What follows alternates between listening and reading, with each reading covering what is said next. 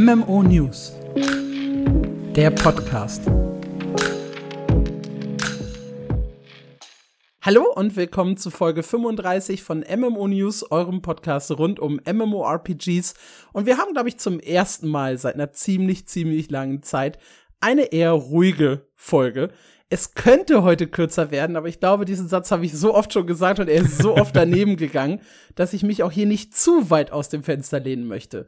Mit dem Gepäck haben wir New World und Cross-Expeditionen. Äh, dann haben wir ein bisschen was zum Thema Quinfall Beta.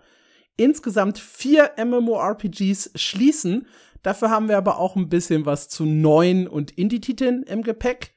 Dann habe ich ein kleines Special zu Throne of Liberty nach 17 Spielstunden. Meine persönliche Erfahrung, kleines Fazit. Ich habe dazu auch einen Artikel geschrieben, über den wir dann gleich ein bisschen sprechen werden. Und da gehen wir rüber in die großen sechs. Und zum Ende gibt's wie immer die Auflösung der Frage der Woche. Gleichzeitig gibt's aber auch eine neue Frage der Woche an euch. Und da möchten wir endlich mal, dass ihr ein bisschen kontrovers werdet. Und zwar möchten wir wissen, von welchem MMO-Studio würdet ihr jederzeit sofort ein Spiel vorbestellen und von welchem Studio auf gar keinen Fall? Da bin ich äh, sehr, sehr gespannt. Da gibt's, glaube ich, sehr, sehr viele richtige und falsche Antworten auf diese beiden Fragen. und ich freue mich darauf, das nächste Woche mit euch durchzusprechen und natürlich auch mit meinem hervorragenden Co-Kommentator Marc. Hallöchen.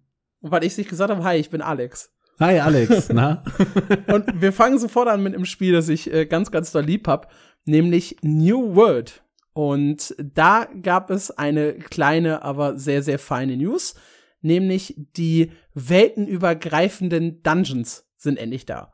Und das hat ja eine ganze Weile gedauert. Ursprünglich war der Release für Dezember geplant, als da der neue Patch rausgekommen ist mit der neuen Season. Und jetzt wurde daraus ein kleines Mid-Season-Update, das für euch sogar schon erschienen ist, denn der Release ist am 7. Februar. Und ich muss sagen, das, was sie im Blogpost und im Video gezeigt haben, sieht sehr, sehr gut aus. Es gibt jetzt quasi einen übergreifenden Aktivitätenfinder, den findet ihr dann im Menü, da wo ihr auch Charakter, Kompanie, Tagebuch und so weiter habt, ganz links unter Aktivitäten. Und da könnt ihr euch dann für Expeditionen anmelden, für die 3 gegen 3 Arena, für den Außenpostensturm, für die Eliteprüfung und für mutierte Expeditionen. Also auch das geht ja, direkt aus dem Interface heraus.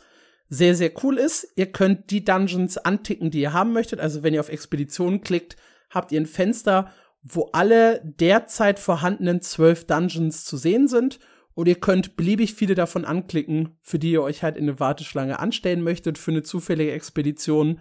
Und ihr habt halt weiterhin 15 Dungeon Runs pro Tag.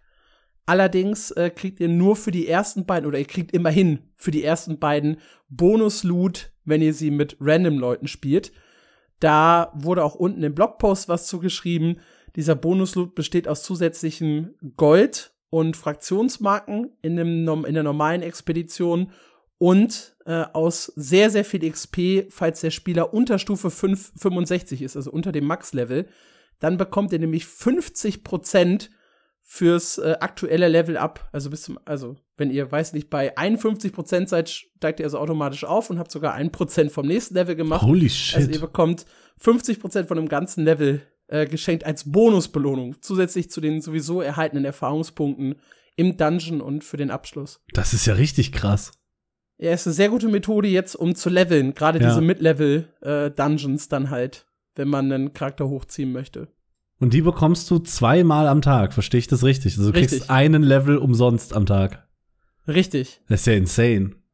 Ja, ansonsten gibt's äh, für Spieler, die halt schon Stufe 65 sind, äh, 125 Gold und 2500 Fraktionsmarken. Und es gibt äh, noch mal 50 Gold und 500 Fraktionsmarken extra, wenn ihr Heiler oder Tank spielt. Hm. Auch natürlich nur die ersten zwei Male, aber immerhin. Und wenn es dann in die äh, Mutation geht, äh, gibt es 150 Gold und 10.000 Fraktionsmarken äh, als Bonus und eben, wenn ihr eine entsprechende Rolle spielt, nochmal 100 Goldmünzen und 1000 Fraktionsmarken obendrauf. Da lohnt sich's mal, äh, Support und Tank zu spielen. Endlich. Absolut, ja. Nice. Die Dungeons, wie gesagt, sind weltenübergreifend. Das heißt, egal auf welchem Server ihr spielt, ihr werdet mit anderen Leuten gematcht Und dementsprechend sollte das zumindest in den ersten Wochen, glaube ich, sehr, sehr zügig gehen, weil die Leute halt Bock darauf haben, die Dungeons zu spielen. Während ihr in einer Warteschlange seid, könnt ihr euch nicht in eine weitere Warteschlange einloggen. Das ergibt, glaube ich, Sinn. Mhm. Ähm, sie wollen irgendwann noch irgendwas anbieten, um den genauen Status der Warteschlange anzuzeigen. Also bisher habt ihr wirklich nur Warten und die vergangene Zeit und sie wollen künftig noch einen genauen Status einbauen. Das wird aber zu Release nicht dabei sein. Und dann haben sie doch so ein bisschen erklärt, äh, was ist, was passiert, wenn ihr ja die Gruppe verlasst. Wer innerhalb der ersten zehn Minuten in einer Expedition einfach geht, ohne dass die Gruppe über einen Vote-Kick quasi entschieden hat, dass die Person gehen muss, gibt's eine Deserteurstrafe. Die beträgt am Anfang zehn Minuten, erhöht sich aber, wenn man das häufiger macht. Mhm. Und äh, falls jemand disconnected äh, und nach drei Minuten nicht wieder da ist, dann wird er automatisch aus der Gruppe geworfen und es wird ein Ersatzspieler gesucht, der die gleiche Rolle hat und sich eben auch im Dungeon Finder anmeldet. Selbiges gilt auch, wenn jemand per Vote Kick aus der Gruppe geworfen wird. Auch da wird es dann immer so sein, dass die Warteschlange wieder aktiviert wird und jemand zufällig nachgezogen wird. Wo ich höre oder ich rieche schon die Toxizität.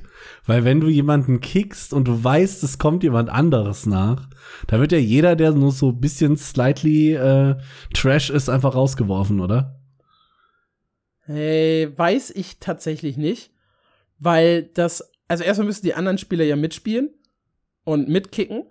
Und dann ist halt immer die Frage, ob es nicht sowieso besser ist, dann eine eigenständige Gruppe zu bilden, als über den Dungeon Finder zu suchen. Und du kannst ja auch nicht explizit eine Person nachholen in die Gruppe. Mhm. Also dieses Kicken am Ende eines Boss oder kurz vor Ende des Bosskampfes zum Beispiel ist halt dadurch minimiert, wenn nicht sogar ja terminiert, weil du halt nicht sicher sein kannst, dass wirklich dein Spieler immer nachrutscht. Ja, klar, aber vielleicht halt irgendjemand, der besser ist. Das kann, natürlich, das kann also ich, ich jederzeit halt passieren. Halt aber das passiert ja auch in einem normalen Dungeon Run. Wenn du mit Leuten unterwegs bist, die keinen Bock mehr auf dich haben, kicken die dich halt raus.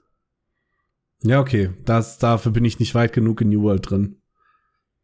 Ja, das ist äh, möglich. Ja, klar, aber zum Beispiel, wenn ich jetzt so an, an, keine Ahnung, Guild Wars oder Lost Ark denke, da hatte ich immer das Gefühl, ich habe lieber irgendjemand mit dabei als ein Spieler weniger. Aber wenn ja. einer nachrückt, hast du das halt nicht mehr, diese Hürde. Ja, aber das hast du doch in Guild Wars 2 auch, dass Leute nachkommen können. Ja, aber dann musst du wieder aus dem Raid raus, musst wieder in die Gruppe rein. Du äh, kannst doch nicht in den aktiven Raid nachkommen, oder erinnere ich mich falsch? Boah, jetzt fragst du mich was, ne? ich dachte eigentlich schon, dass du nachträglich reinjoinen kannst. Wenn einer geht, konnte ich den doch ersetzen durch einen anderen. Ich muss weiß nicht den kompletten Raid neu spielen. nicht mehr hundertprozentig. Nee nee nee, nee, nee, nee, nee, wir haben bei Sabeta zwischendurch schon mal Leute ausgetauscht, die dann irgendwie gehen mussten, weil es zu spät ist und wir noch weiter tryen wollten. Das geht. Ja, schon mit dem Fortschritt bleibend, aber ich dachte, du musstest wieder aus dem Raid rausgehen. Ich weiß es aber gerade nicht mehr sicher. Okay, so oder so bleibt aber der ja. Fortschritt. Und ja. ja. Also die, die Gefahr ist so groß, wie sie vorher auch gewesen ist. Okay. Ganz spannend finde ich an dem Dungeon Finder, damit habe ich nicht gerechnet, dass auch die mutierten Expeditionen mit dabei sind. Äh, allerdings nicht M3, also die höchste Stufe. Sie haben ja mit der neuen Erweiterung das System so ein bisschen überarbeitet, dass es jetzt nicht mehr M1 bis M10 gibt, sondern nur noch 1, 2 und 3. Und für 1 und 2 kann man sich auch random anmelden und M3 ist halt nur für koordinierte Gruppen gedacht und dementsprechend muss man da entweder weiterhin die Lobby-basierte Gruppensuche nutzen, die es halt auch schon vorher gab, oder aber man sucht halt direkt im Chat oder in seiner Gilde, um eine Gruppe zusammenzustellen. Ja, alles in allem ein sehr rundes und lange überf äh, überflüssiges, ja, überfälliges Feature. Ja, absolut. Also ich weiß nicht, was daran so lange gedauert hat, was die Umsetzung angeht. Aber Halleluja. Ich glaube auch, dass ich damit jetzt wieder anfange, mehr M1 und M2 Dungeons zu laufen, weil es war zwischenzeitlich so ein bisschen so, ja, ich sag mal, nach der Erweiterung ging's noch, da sind sehr, sehr viele M1 und M2 gelaufen. Dann waren die meisten, die ich halt kannte, schon relativ zügig in äh, M3, also in der höchsten Stufe und waren halt da unterwegs. Und M1-Gruppen hat man noch gefunden, M2 war ziemlich tot und ich hoffe, dass jetzt mit dem Dungeon Finder auch M2 so ein bisschen mehr belebt wird. Ja, ich hoffe es auf jeden Fall. Vermutlich liegt das einfach an der komplett abstrusen Serverstruktur, die die da gebaut haben. Anders kann ich es mir nicht vorstellen. Ja, durchaus möglich. Wobei es ja auch schon weltenübergreifenden Außenposten-Ansturm gibt. Jetzt gibt's die weltenübergreifenden Expeditionen. Noch dieses Jahr soll es die weltenübergreifenden PvP-Arenen geben. Das heißt, aus diesem Aktivitätenfinder ist dann alles weltenübergreifend, außer die, ja, außer der Sandworm, der große Raid-Boss. Mhm. Der wird dann wahrscheinlich auch irgendwann nachziehen, denke ich mal. Ja, cool. Ist auf jeden Fall die richtige Richtung, die New World da geht. Ich bin ein Fan davon. Ja, das war's auch schon äh, mit unserer ersten großen News, nämlich dem New World Dungeon Finder.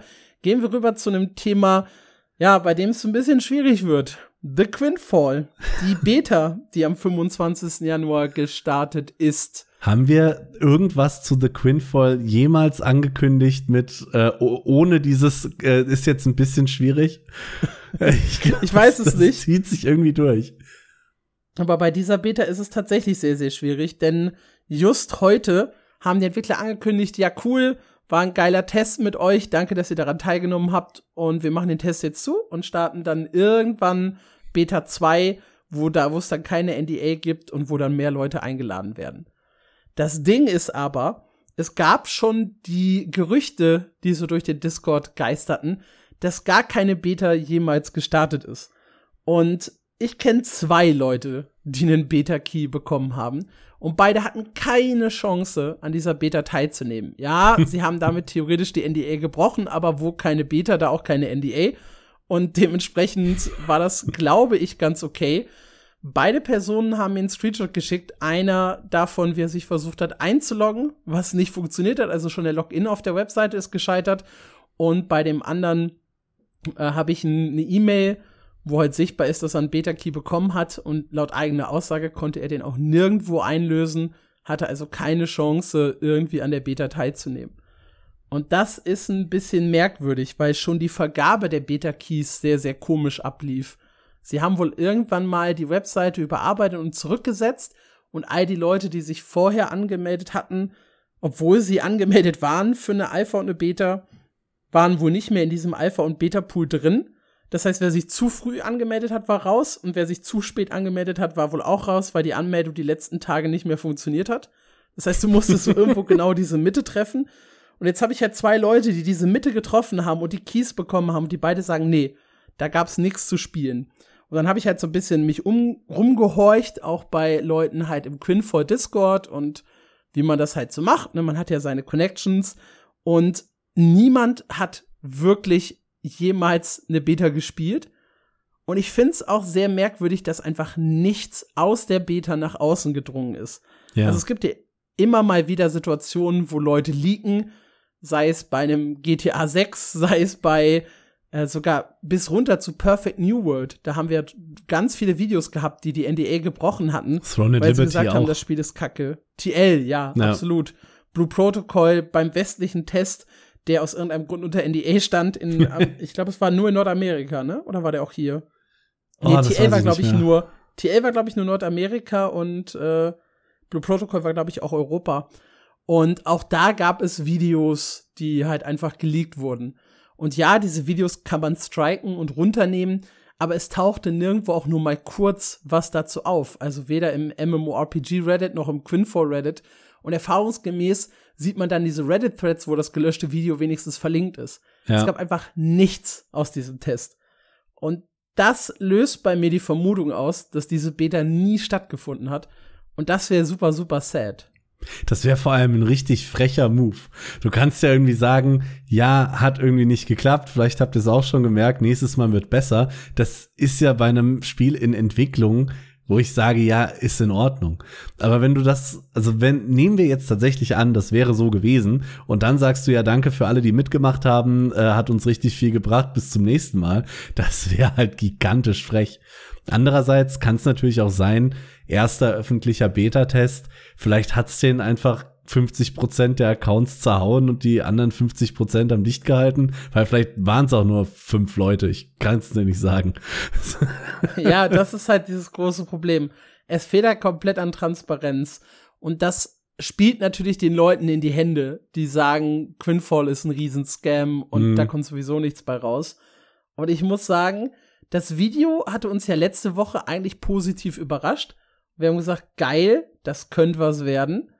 Und dieser Beta-Verlauf sagt mir jetzt eher, oh, vielleicht sind da doch mehr Red Flags äh, wieder nötig, als nach dem Video, als wir nach dem Video hatten Ja. ich finde das halt sehr, sehr komisch. Sie haben dann auch äh, gesagt, Dinge, die sie anpassen werden auf Basis des Feedbacks. Some Weapon Animation Speed, dann ein paar Effekte sollen angepasst werden, Improvements zum äh, Wasser äh, werden sind geplant und Anpassungen, also Tweaks bei den Skills. Und die Leute wünschen sich more Gameplay and Content. Hm. Ja. Das kannst du halt zu absolut jedem MMORPG dieser Welt schreiben, egal wie lange es noch auf dem Markt ist. Also das klingt schon alles sehr basic, ja. Anpassung an Animationen, Anpassung an der Balance, Anpassung an der Wasser, an, an, an, da, an der Tatsache, wie Wasser aussieht und bitte mehr Gameplay. Ja, das wirklich, das kann ich zu absolut jedem Spiel auf dieser Welt sagen. Boah, das ist auch richtig schwierig, ne? Ja.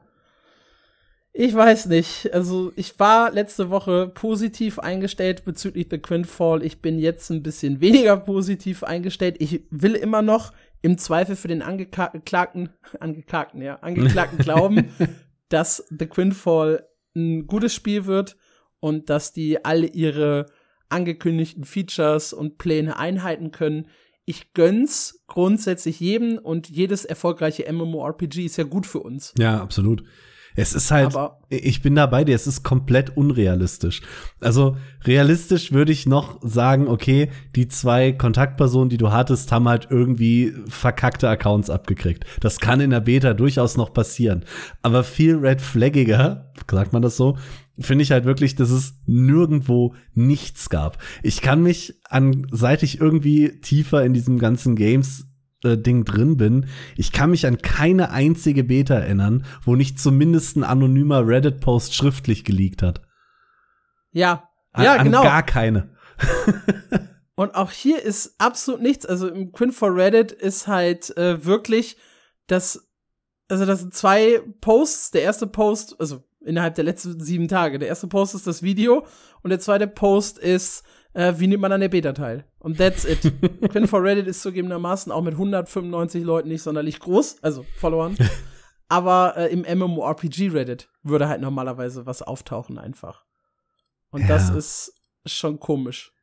Es ist wirklich, wirklich weird. Ja, was denkt ihr über The Quinfall? Schreibt's auch gerne bei uns im Discord unter. Discord.mmo-news.audio. Und wenn ihr sagt, ihr ist doch alles Quatsch, ich hab da mitgespielt, äh, ihr habt alle Unrecht, ihr Lappen, dann dürft ihr das eigentlich nicht. Sagt es aber trotzdem gerne, würde mich interessieren. Ja, also wir nennen keine Namen, wir hauen nichts raus. Ihr dürft halt wirklich einfach, ja, uns anflüstern und gut ist. Ja. Ja, das war die erste so ein bisschen negative Nachricht. Wir haben gleich noch ein paar mehr im Gepäck. Los geht's aber erstmal mit Fractured. Und Yay. wir reden wirklich oft über Fractured, stelle ich fest. Und vor allem äh, verteidigen wir oft Fractured. Jetzt an dieser Stelle haben sie aber mal was angekündigt, was ich mit sehr, sehr viel Wohlwollen mit euch teile. Und zwar Endgame Changer, das neue Update, das äh, geplant ist für Fractured und das äh, schon am 21. Februar ins Spiel kommt. Und Game Changer, äh, Endgame Changer verändert tatsächlich sehr, sehr viel. Gar nicht so viel am Endgame, wie ich finde, sondern viel, viel mehr äh, in der Mitte. Äh, Jacobo hat sich selber da ins Video gestellt. Wir beide mögen den Chef ja sehr. Und hat so ein bisschen erzählt, was sie alles geplant haben für das Update und was sie ganz, ganz stolz mit acht Personen in drei Monaten hinbekommen haben. Weil mehr sind's halt im Studio nicht mehr. Echt? Sind das nur noch acht Leute? Ja, das Ach, waren du Scheiße. auch also in meiner Anfangszeit, ich glaube 2019 habe ich das erste Mal Fractured geschrieben, waren es neun. Und dann sind sie halt ein bisschen größer geworden, ich glaube auf 16. Dann kam Gamigo, mit Gamigo waren die richtig, also das heißt richtig groß, aber da sollen wohl noch ein paar mehr Leute dazugekommen sein. Und jetzt sind sie wieder runter auf acht. Ich kenne ein Viertel des Studios. Ja, und Jacobo hat halt äh, ja, sich so ein bisschen hingestellt und erklärt, was sie alles ändern werden mit dem Patch. Und das beginnt bei vor allem vielen Quality of Life Sachen, darunter Balancing äh, der verschiedenen Fähigkeiten, Anpassung am Loot. Dann wird das User Interface sehr, sehr stark überarbeitet, darunter eine komplette Anpassung des Charakterfensters. Die Charakterentwicklung wird nochmal angepackt und verbessert. Und der Talentbaum ist dann jetzt final fertig mit dem kommenden Update. Die Endgame-Ausrüstung und das Enchanting dieser wird angepasst. Das Sammeln von Primal Energy wird überarbeitet. Es kommen zwei neue Mount-Typen neben dem klassischen Pferd. Das eine ist so ein Wolf und das andere, ja, ist irgendein Federvieh auf zwei Beinen, auf das man sich so ein bisschen mit draufsetzen kann. Ah, wie heißen die aus Final Fantasy? Chocobos, ja, ja so ein bisschen. Genau. Ja. Und dann generelle Quality of Life Änderungen, hat er gesagt. Und dann gibt's halt drei große Inhaltsänderungen. Das sind die Spectral Creatures. Das ist eine neue Form von Gegnertypen, die in der Nacht auftauchen und dann durch die gesamte Spielwelt ziehen. Und die geben dann halt besonders interessanten Loot und sollen teilweise auch schwerer zu besiegen sein. Dann werden Tränke eingeführt und damit der Zweig der Alchemie, der komplett ins Spiel kommt. Und äh, es kommen Burgenkämpfe ein essentieller Inhalt für das GVG, also Gilde gegen Gilde, PvP. Und zwar gibt's jetzt schon Festungsschlachten, aber die sind halt nur zu bestimmten Zeiten an bestimmten Orten mit bestimmten Gruppen. Und dieser GVG-Modus soll halt quasi rund um die Uhr immer zur Verfügung stehen, solange sich zwei Gilden anmelden und ist dann eben ja eher so ein, glaube ich, klassischer Battleground. Ja. Damit die Leute was zu tun haben im Endgame. Ich hatte ja auf der Gamescom noch mit ihm geredet. Das war aber schon die, das war sogar die vorletzte Gamescom 2022. Da war GVG noch so als mehrtägige Belagerungsschlacht geplant. Ich weiß aber auch nicht, ob sie das wieder verworfen haben. Da bin ich nicht tief Also diese drin. längeren Schlachten gibt's auf jeden Fall. Ob mhm. die mehrtägig sind, weiß ich nicht. Die sind schon im Spiel. Mhm. Die gibt's schon. Und dieser GVG-Modus ist halt jetzt so eine, ich sag mal, abgespeckte Variante, der immer zur Verfügung steht ja, okay. Wo du dich halt einfach mit deiner Gilde reinschmeißen kannst, Auch wenn cool. du Bock drauf hast. Ja, ist halt zumindest mal PvP-Endgame-Inhalt, ne? Ja. Aber viel ja. wichtiger ist, haben wir in dem Video dann äh, Jacobo on a Chocobo gesehen? Nein. ja, das ist das, was im Patch drin ist. Es sollen jetzt noch weitere Videos kommen, wo die einzelnen Inhalte näher beleuchtet werden, bis es dann tatsächlich zum Release des Updates kommt. Und ich finde vieles, was halt da drin ist, sehr, sehr gut. Also alle Quality of Life Änderungen fühle ich vollkommen. Ich fand das Charakterfenster kacke. Ähm, dass der Talentbaum fertig ist, ist sehr, sehr wichtig. Die Einführung von Alchemie ist, ist netter Bonus, dass sie ja. nochmal an die Ausrüstung dran gehen. Alles fein. Es sind super Änderungen, aber ich weiß halt nicht, ob das genug ist, um Leute zurückzuholen. Ja. An der Stelle. Ein besserer Gegnertyp und ein PvP-Inhalt fürs Endgame befriedigt halt weder die PvEler so richtig, noch die PvPler wahrscheinlich. Es ändert nichts an dem unheimlich schwachen Einstieg. Ich fand ihn ja wirklich nicht gut. Hm. Ich hatte im Midgame durchaus Spaß, aber ich wollte, glaube ich, auch noch mal irgendwann eine Fractured Review machen, ne?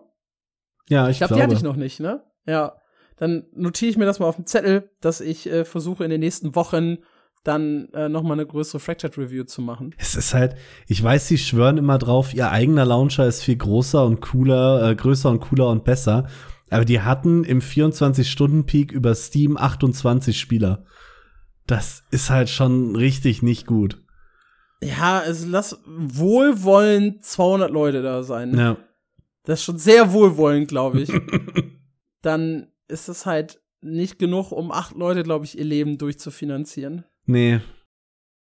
Da wird schon knapp, die Server weiter zu finanzieren, geschweige denn die Weiterentwicklung. Er hätte davon ab, ob das so richtige Wale sind, die reinbuttern, aber ich vermute eher nicht. Und das ist halt das, was sie in drei Monaten produziert haben. Ne? Das heißt, der nächste große Content-Patch, wo vielleicht eh nicht viel Update drin ist, wird dann, oder eh nicht viel Inhalt, wird dann wahrscheinlich wieder drei Monate dauern. Ja, logisch. Dann sind wenn, wir im Mai. Wenn die zu acht sind, die, die können ja. ja gar nicht mehr machen. Absolut. Und ja, ich glaube, das zerstört sämtliche Ambitionen, dass das Spiel jemals explodiert. Äh, ich hoffe, ich, ich gönn's ihnen. Die Idee ist gut, die Leute sind gut. Ja. Ja. Das war's dann aber auch. das Spiel ist leider nicht so gut. Schade. Wir kommen da bei Fractured jedes Mal aufs Gleiche raus. Und Ja. es tut mir auch so leid, dass ich in unserem Jahresvorhersagen-Special wieder prophezeit habe, dass Fractured sterben wird. Ich glaube, du auch. Ich bin mir gerade gar nicht 100% Ich, sicher. ja, ja. Wir haben aber Unterschiede in, ob es noch vorher erscheint oder nicht. ja, stimmt. Es ist sad, ja. Aber ach, Leute, äh, die müssen ja auch irgendwo von leben. hm. Und ich sehe das nicht gerade.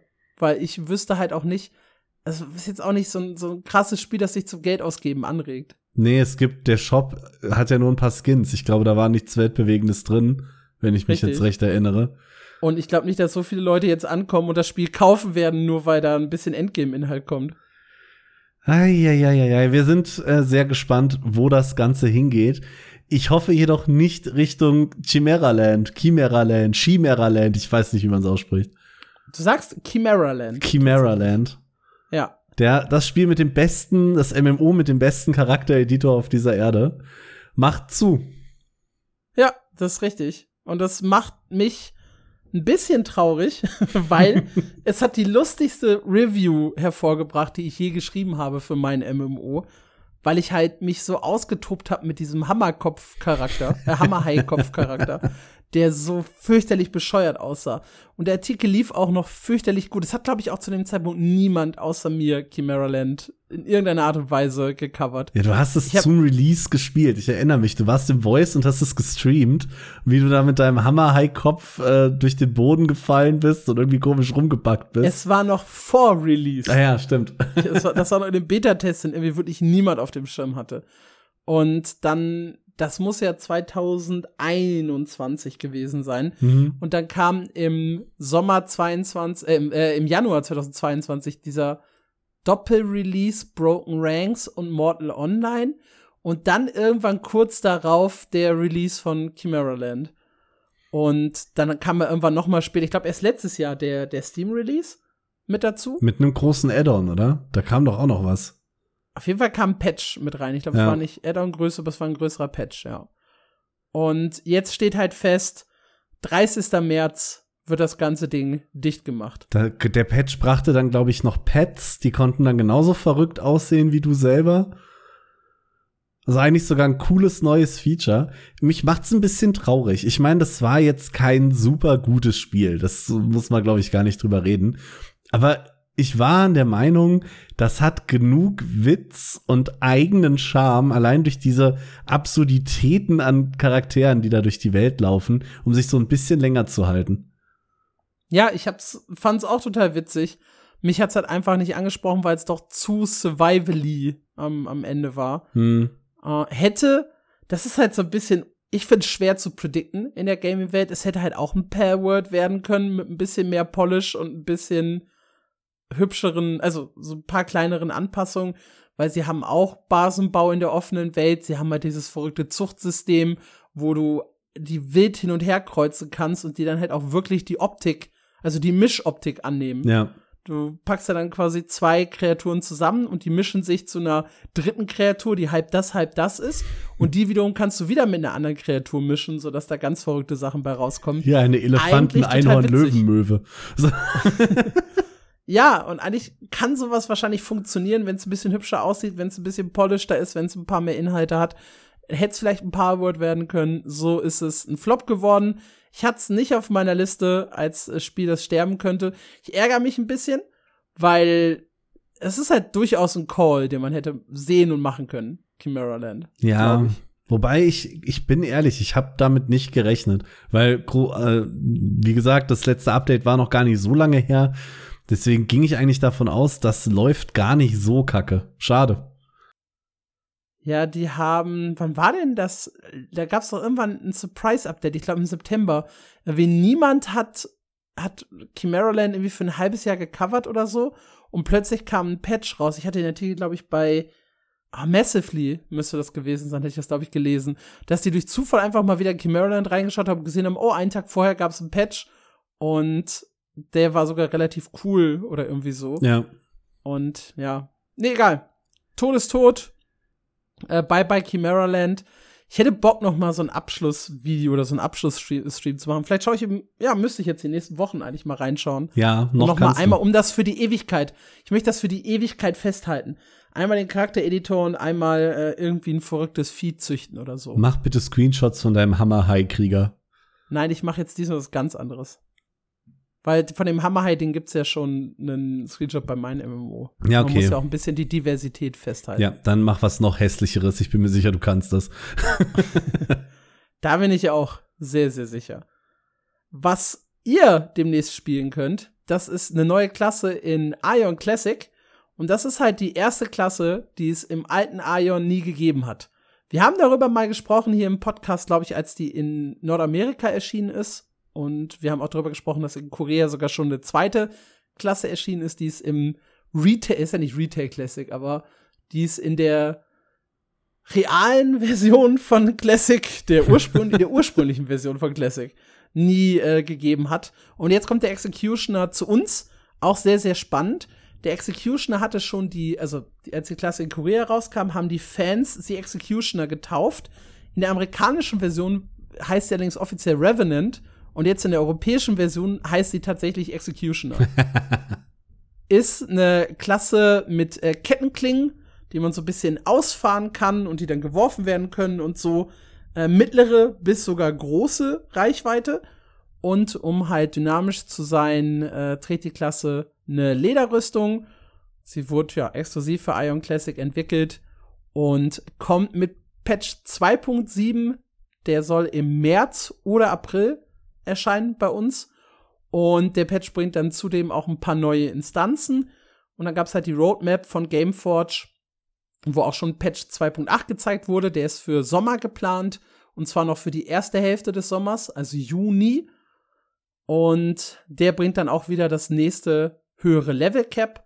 Und dann haben sie noch ein paar Quality of Life Updates äh, gezeigt, ein paar Events, die kommen. Seit dem 31. Januar gibt es ein neues Deva Pass Event. Im Februar gibt es ein Valentinstags Event. Dann wollen sie How ein paar original. Anpassungen. dann wollen sie ein paar Anpassungen an dem Inventar vornehmen, mehr Crafting-Materialien und verbesserte Drops in Instanzen bringen. Da sind dann halt über das erste halbe Jahr mehrere Quality of Life Updates geplant. Ich finde, die neue Klasse sieht richtig gut aus. Also die trifft, Total. die trifft genau mein Edge-Lord-Level, den ich gerne in einem MMO habe. Tja, dann wird's äh, für dich Zeit, Ion Classic zu spielen, Marc. Ja, wäre da nicht dieses super komische Pay-to-Win-System, über das ich mich jedes Mal wieder aufrege. Seals Energie. Ja, genau. Spiel doch einfach mal die Stunde ohne und wenn es dir gefällt, äh, zahl ein Abo für einen Monat. Ja, oder ich mach's nach einer Stunde wieder aus. Aber das kann ich tatsächlich mal machen, ja. Ja, als jemand, der das immer nur für eine Stunde gespielt hat, die ersten Tage, kann ich dir sagen, das funktioniert, ja. Ja, mit der neuen Klasse. Ich habe ewig kein Ion mehr gespielt. Also wirklich bestimmt seit zehn Jahren nicht mehr. Man müsste eigentlich mal wieder reinschauen. Ja, mach das mal. Ja. Fände ich gut. Ja, mit Wir- dem Executioner äh, gucken wir mal in Ion Classic rein. Also ich zumindest. Cool ist ja auch, das feiert ja schon am 12. April, ja, seinen ersten Geburtstag. Da soll es dann auch ein Geburtstagsevent geben.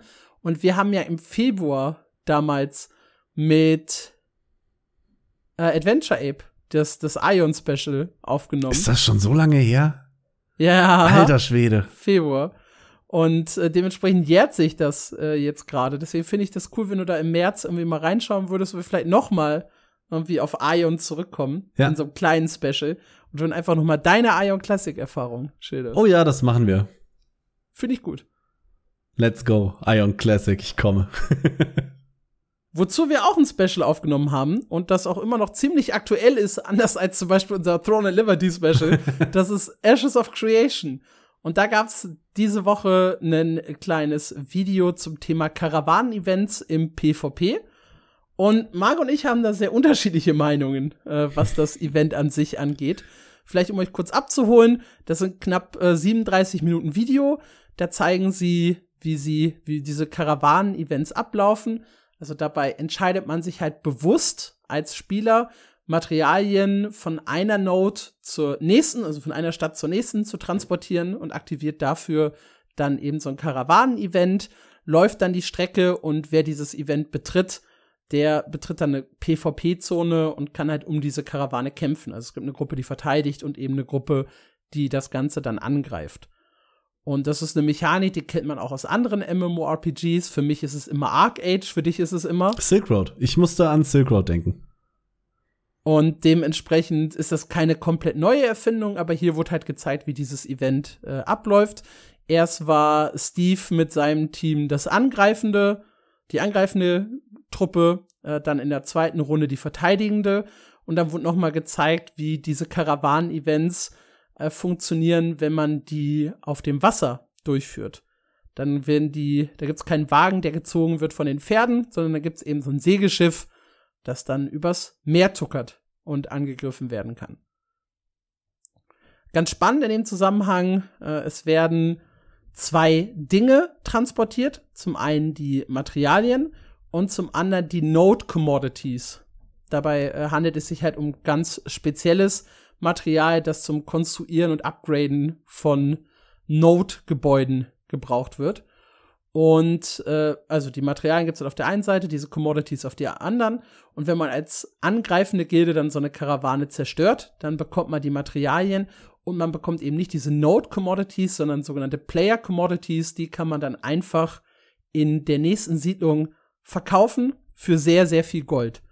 Das soll so mit einer der Haupt äh, Income-Quellen, wollte ich gerade sagen, Einnahmequellen für äh, Gold im Spiel sein. Ja, das Ganze kommt bei der Community eher so gemischt an. Und wir sind es, Community. ich wollte gerade sagen, es kommt sehr, sehr stark auf die Community an, weil die Hardcore-Fans von Ashes of Creation finden das absolut großartig. Also, wenn man nur unter das Video schaut, dann überschlagen die sich mit Lob. Ja, also, es sieht total spaßig aus. Ich kann kaum erwarten, dass das rauskommt. Ich mag die äh, schiere Menge an Details, die da drin sind. Ich liebe, was ich sehe äh, und so weiter und so fort. Also die sind sehr, sehr begeistert. Ich habe auch das Video von unserem äh, Kollegen, den wir, jetzt fällt mir sein Name nicht Gerni. ein. Was, was, Gerni? Ich dachte, oder? Ich, ich war mir jetzt nicht hundertprozentig sicher, deswegen wollte ich so tun, als würde mir der Name nicht einfallen. Weil ich hatte auch gerne im Kopf, aber ich bin nicht sicher, ob er gerne hieß. Auf jeden Fall hatten wir ihn zu Gast in unserem Ashes of Creation Special. Und das könnt ihr euch wirklich anhören, weil alles, was wir darin gesagt haben, ist zu, ich sag mal, 95 Prozent noch immer korrekt und aktuell. Und dementsprechend, also anders als bei dem ein oder anderen MMORPG, wo wir halt schon drüber gesprochen haben, hat sich hier nicht so viel verändert. Was ist jetzt dein Eindruck von Ashes of Creation, von dem Caravan-Event? Ich schließe mich zumindest in Teilen den Hardcore-Fans an, obwohl ich gar nicht so ein großer Hardcore Ashes of Creation-Fan bin. Ich finde allerdings durchaus, dass das Event wirklich, wirklich spaßig aussieht. Auf der einen Seite ist es mir vielleicht ein bisschen zu langatmig, um so von einer Stadt zur anderen zu kommen. Das muss man dann sehen, wenn man das öfter macht. Aber der reine Content, dieser, dieser PvP-Aspekt von du wirst irgendwann einfach überfallen, das gefällt mir. Und ähm, es gab relativ häufig die Kritik, dass es zu effektüberladen sein würde. Das finde ich überhaupt nicht. Also ich fand es relativ übersichtlich. Es gab so zwei, drei Momente, wo es ein bisschen erschlagend wirkt, klar. Aber wenn man das Spiel eine Weile spielt, kannst du ja auch leichter Effekte voneinander trennen. Du gewöhnst dich ja an sowas. Also mhm. ich fand das richtig schick der Punkt mit der äh, Time to Kill, also dass die Leute so ein bisschen zu schnell umfallen, gehe ich zum Teil auch noch mit. Man könnte, zum Teil. man könnte ein, ein bisschen dran schrauben. Äh, es gab diese eine Stelle in dem Video, ich greife dir jetzt vielleicht voraus, aber ist egal, ähm, wo die Karawane überfallen wird von der Gruppe von, von, von Steve und die Verteidiger leben, also vom Start des Angriffes bis zum äh, alle Gegner sind tot, beziehungsweise alle Verteidiger sind tot, waren es, glaube ich, anderthalb Minuten ungefähr. Plus, ja. minus wenige Sekunden. Das ist schon sehr schnell, das gebe ich zu. Das ist das ganze Event. Stell dir vor, du läufst, weiß ich nicht, 40 Minuten, ja, ganz klar wird es nicht sein, aber du läufst so eine Viertelstunde, 20 Minuten mit dieser Karawane von einem Dorf zum anderen und wirst überfallen und in 90 Sekunden ist alles vorbei. Das finde ich, und, und es, es war ja auch noch ein fairer Kampf, das kann ja auch ein sehr unfairer Kampf werden, als wo dich dann noch mehr Leute überfallen, als du Verteidiger hast. Das finde ich ein bisschen mager. Ja, ja, ich sehe den Punkt. Ich weiß nicht, Auf der einen Seite finde ich eine geringe Time to Kill immer ganz nett, weil es Reaktion und, und Schnelligkeit belohnt. Auf der anderen Seite ist es natürlich auch ein bisschen nervig, wenn du halt einfach so weggeknatscht wirst, ohne dass du wirklich das, dazu kommst, dich zu wehren. Ich glaube, was mich am meisten stört, ist die Tatsache, du hast als Verteidiger der Karawane eigentlich nur Nachteile, weil die Angreifer haben den Opening Strike. Die haben das Überraschungsmoment. Die sind formiert die greifen an, möglicherweise mit ein bisschen Unsichtbarkeit aus der Tarnung heraus oder aus zwei Richtungen oder sonst irgendwas. Mhm. Und du als Verteidiger bist denen halt ziemlich ausgeliefert. Ich meine, das war natürlich auch eine sexy Stelle in so einer Schlucht, ne, wo du wirklich von den Bergen oben runterhüpfen kannst und so. Es war gut inszeniert für die Optik. Ich äh, würde sagen, was mir so ein bisschen fehlt, sind, glaube ich, vielleicht ein paar Guards, die einfach mhm. mit der Karawane mitlaufen und die dich vielleicht ein bisschen heilen oder die ein bisschen die, die Tankrolle übernehmen oder so für deine Gruppe, um halt den Verteidigern so ein bisschen Ausgleich zu geben. Ja. Und wie gesagt, ich finde die Time to Kill generell zu kurz. Ich glaube, da muss man noch ein bisschen dran äh, schrauben, ja. balancing-technisch. Wenn ich mich dran erinnere, in Silk Road hatten sie es, glaube ich, damals schon so gelöst, dass du in einem, als äh, Guard oder Händler in so einem gewissen Umkreis um den, äh, um die Karawane hattest du, glaube ich, 100% mehr Defense oder sowas, um diesen Nachteil irgendwie auszugleichen. Ja. Da kann ja einiges relativ leicht auch passieren, glaube ich. Absolut. Ich find's ganz cool, dass am Ende halt die Karawane zerstört wird und dann diese Kisten rumliegen, die du halt looten kannst. Ich bin mir noch nicht ganz sicher, wie das Loot-System funktioniert, weil die halten sich ja jetzt alle brav zurück und lassen Steve da äh, mute, äh, äh, looten. Steven, wie sag ich denn Steve? Steven. Ähm, es wäre richtig cool, sein, wenn sich die Banditen dann noch gegenseitig um den Loot prügeln, bis am Ende nur noch einer steht. ja, ich habe so ein bisschen mehr Angst vor First Come, First Serve, ja, mhm. und die Leute, die halt wirklich dann noch kämpfen, sind die, die am Ende nichts mehr an Belohnung kriegen. Da können Sie auch vielleicht was im Video zu gesagt haben? Ich weiß es nicht. Ich habe das Video gehört im Hintergrund, während ich nebenbei Throne Liberty gespielt habe. Das heißt, meine Aufmerksamkeit war so ein bisschen halbiert zwischen Video und äh, meinem eigenen Gameplay. Ja. Kann sein, dass ich das dann tatsächlich überhört habe. Ja, dann zeigen sie hier noch, wie sie so eine Karawane beladen, wie sie das Zeug verkaufen. Das mit dem Schiff sieht natürlich sehr, sehr cool aus. Also es ist schon, es ist schon ein sehr, sehr unterhaltsames Feature, dieses Karawanen-Event und auch sehr, sehr beliebt. Das weiß ich ja bei den Leuten, äh, die halt so PvP-Sandbox-Spiele spielen. Mhm. Ich glaube schon, dass man damit Spaß haben kann. Es wurde mir allerdings auch ein bisschen zu overhyped. Vielleicht bin ich auch deshalb negativ eingestellt. Es gab irgendwie ein Video auf YouTube, das hieß Ashes of Creation is more Arc Age than Arc Age, was nur anhand des Karawanen-Events, glaube ich, ein bisschen hochgestochen ist. Ja, ja, doch. Ich bin gespannt wirklich, was die Alpha 2 bringt im dritten Quartal.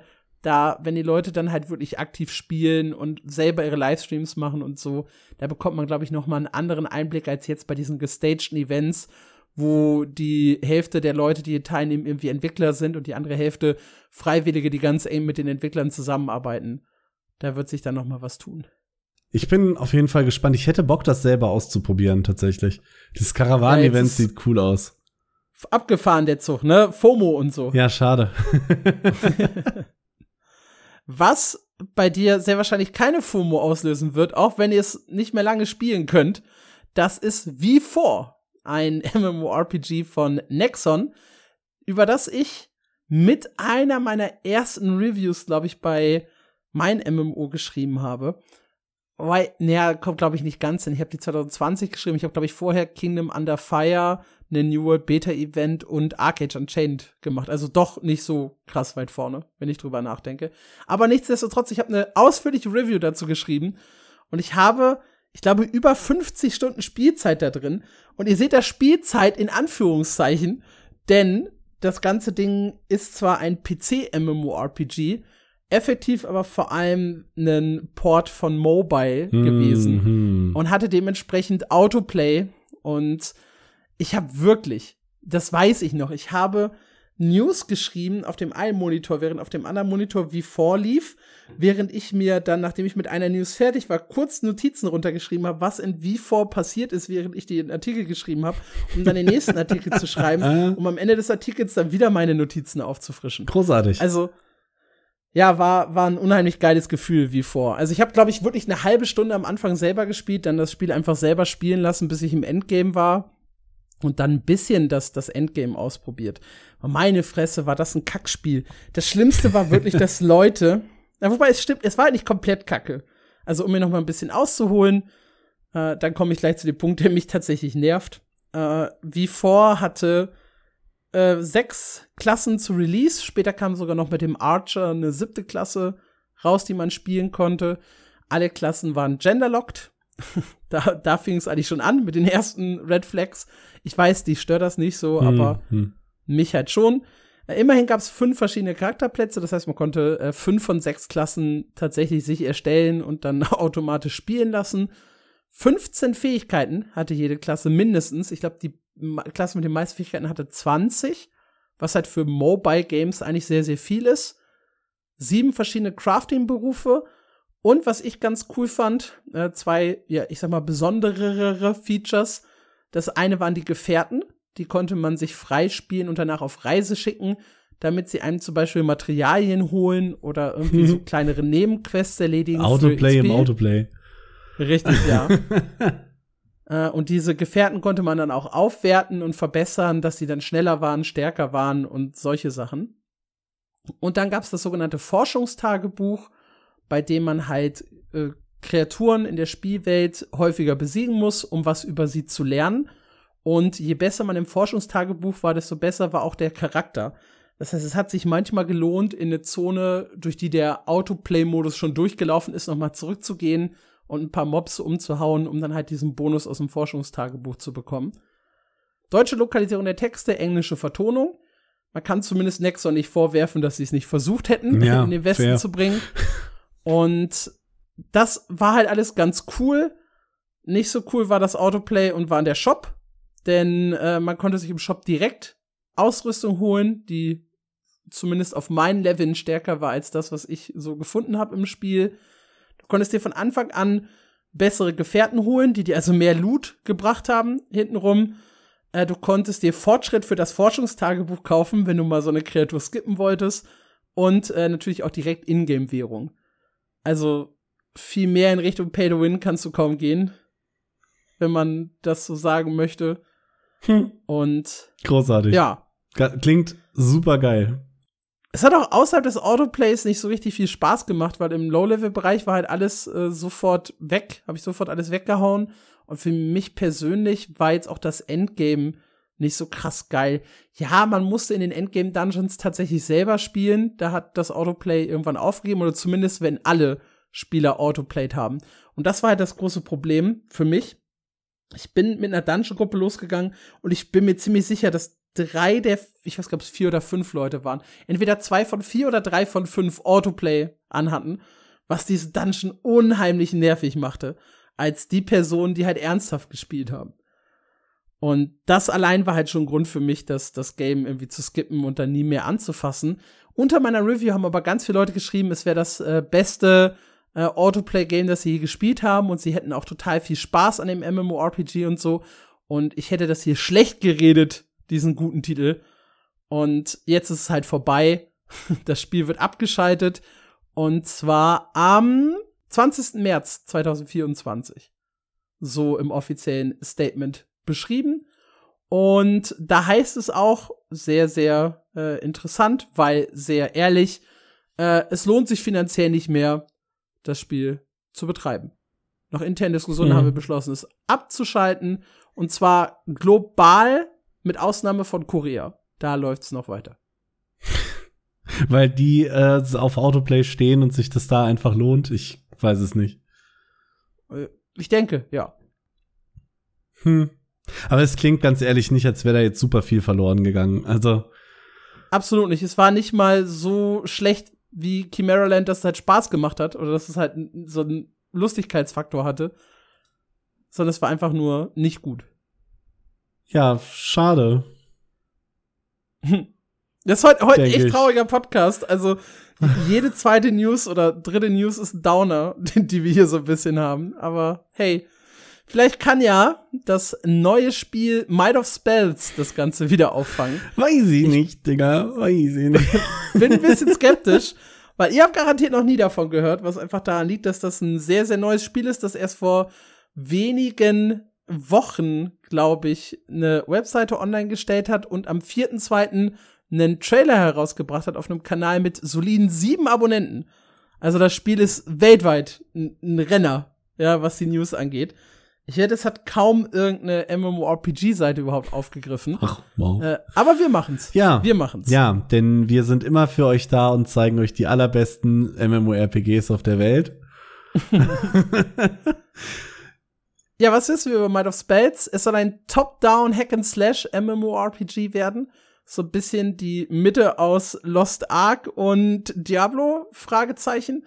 Sieht zumindest äh, optisch sehr Diablo 2-like aus. Ich finde das sehr schön, dass sie schreiben, uh, we want to bring deep engaging gameplay in modern graphics. Weil so modern fand ich die Graphics jetzt nicht. Für mich sieht's im Trailer, ich kann das echt schlecht beschreiben. Also, die, die Details und Schatten und so sehen gar nicht so schlecht aus bei den Bäumen, bei dem Gras, bei den Pflanzen. Hm. Aber irgendwie hat die Welt trotzdem so ein, so ein, weiß ich nicht, RuneScape Charakter, wenn überhaupt. Ich musste total an Diablo 2 denken. Ich finde, alles daran schreit nach dem Diablo 2 Remaster.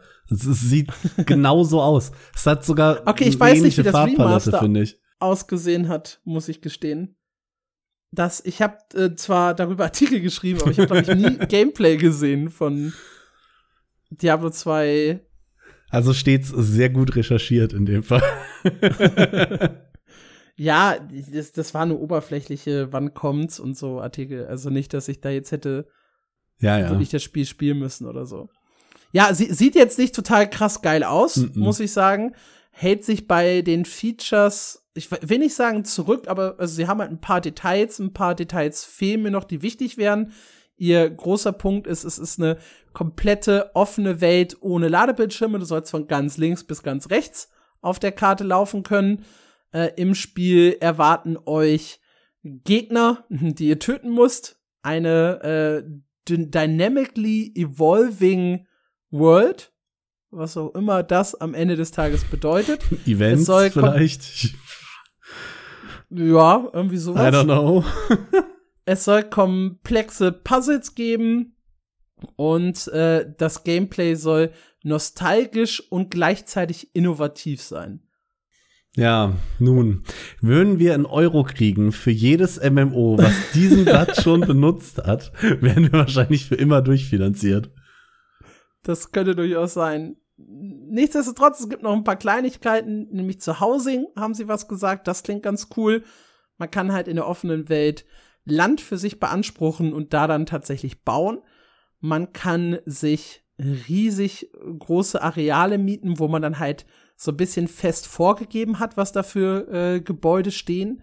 Das sollen dann äh, cozy Cottages zum Beispiel sein, äh, mitten in der Stadt, wo man sich dann halt wohlfühlt. Da kann man das Haus dann auch dekorieren. Das Haus an sich ist aber fest. Und dann eben in der offenen Welt kann man auch so ein bisschen bauen, wie man halt möchte. Und da gibt's noch Inseln, die die Spieler kaufen können, wo man sich dann auch komplett austoben kann, samt äh, Terraforming. Hm. Also Terraforming ist tatsächlich ganz cool. Das, das sehe ich. Dann haben sie ihre vier Klassen vorgestellt: Warrior, Archer, Wizard und Shaman. Und jeder soll sich ein bisschen anders spielen, soll anders wichtig für eine Gruppe sein. Mhm. Der Schamane hat halt ein bisschen Heilung dabei.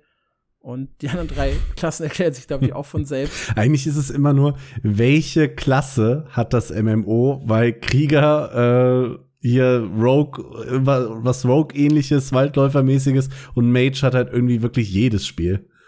Ja. Der, der Shaman ist halt hier das Besondere. Ja. Manche ziehen dann, keine Ahnung, Hexenmeister aus ihrer Jackentasche oder eben doch noch mal so eine tatsächlich eigene Schurkenklasse. Aber du hast recht, Warrior, Archer und Wizard sind eigentlich der Kern eines jeden Spiels. Ja. Die gibt's auch. dann haben sie eine. Unglaublich. Ja, dann haben sie eine Roadmap aufgestellt, wo sie, weiß ich nicht, betonen, wie wichtig äh, Qualität und Transparenz ist, aber dann irgendwie nicht so richtig Transparenz liefern. Also da steht jetzt nicht irgendwie drin, wir planen XY, dies, das, jenes, das sind unsere Features oder so, die wir bis dahin fertig haben wollen, sondern sie fangen dann an, irgendwie zu erzählen, dass sie im Discord die Leute auf dem Laufenden halten wollen, dann gibt's Founders Packs und Ähm, wir haben nicht nur den Plan, ein Spiel zu entwickeln, sondern wir wollen eine große Reise mit euch zusammen erleben. So. Das Yay. ist die Roadmap. So, und dann äh, erzähl uns doch mal, wie viele Leute dieser Reise denn schon äh, beigewohnt haben. Ja, was sie tatsächlich transparent machen, ist, sie haben hier eine Liste von äh, Support-Möglichkeiten, also Founder-Packs, die man kaufen kann, Bronze, Silber, Gold und Mystic. Mystic, das ist das teuerste Paket, kostet 89 Dollar, garantiert einen Pre-Alpha-Access, der schon am 24. Februar, oder die schon am 24. Februar starten soll, die Pre-Alpha. Und da kommt man halt nur dran, wenn man vorher 89 Dollar ausgibt. Dann gibt's halt äh, Zugriffe für die Alpha, Beta und die Beta 2. Das sind dann die jeweils anderen Pakete. Sie haben dann auch äh, drauf stehen, dass die Alpha 1 für den 26. April geplant ist, also auch gar nicht so weit weg. Und dann ist da unten eine Liste mit, äh, wie viele Leute das Spiel schon unterstützt haben und welche Development Goals sie haben, also bei wie viel Dollar sie noch irgendwelche Zusatzsachen bringen. Bei 35.000 zum Beispiel sollen äh, soll das Level bis zu 100 erhöht werden und es kommen noch mal fünf neue Quests pro Level dazu. Bei dem höchsten Tier 750.000 Dollar wollen sie wohl äh, Custom Server einführen für die Spieler. Das ist cool, actually. Und dann haben sie halt eine Liste, wo drin steht, und das macht mich halt so ein bisschen stutzig, 0 Dollar. Das ist nämlich bisher das, was sie verdient haben. Sie haben aber im Kleingedruckten auch stehen, dass diese Liste nur weekly updated wird. Das letzte Update aber war am 25. Januar, also am Donnerstag vor knapp zwei Wochen. also weekly updated ist das nicht. Das ist so ein bisschen. Es gab vor Jahren so einen Twitter-Account, der hieß Is Half-Life 3 out yet? Und der hat jeden Tag No getwittert. Und irgendwann hat er einfach aufgehört. Und vielleicht, ich sehe da leichte Parallelen. Dann haben die Leute erst gedacht, oh, Half-Life 3 ist da. ja, also, dass sie, also ich find's super, dass sie das transparent hier machen. Ich find's auch geil, wenn da irgendwie, ich find's auch okay, wenn da nur eine ganz kleine Zahl gestanden hätte. Irgendwie sechs Leute, die das unterstützt haben Ja. oder so mit ein paar Dollar. Aber null. Das wäre, ja, null ist halt erstmal gefährlich und das andere ist dann, dass sie es nicht schaffen, das zu wöchentlich zu aktualisieren. Also überhaupt, dass sie es nur wöchentlich aktualisieren, finde ich sad. Weil wenn ich kaufe, möchte ich, dass das sofort da unten auftaucht. Ja, Für mich vielleicht persönlich. warten sie die ganze Zeit darauf, dass das irgendjemand kauft. Aber wenn sie halt immer noch bei null sind, denkt sich der Typ, der das macht, dann auch, ja, komm, scheiß drauf.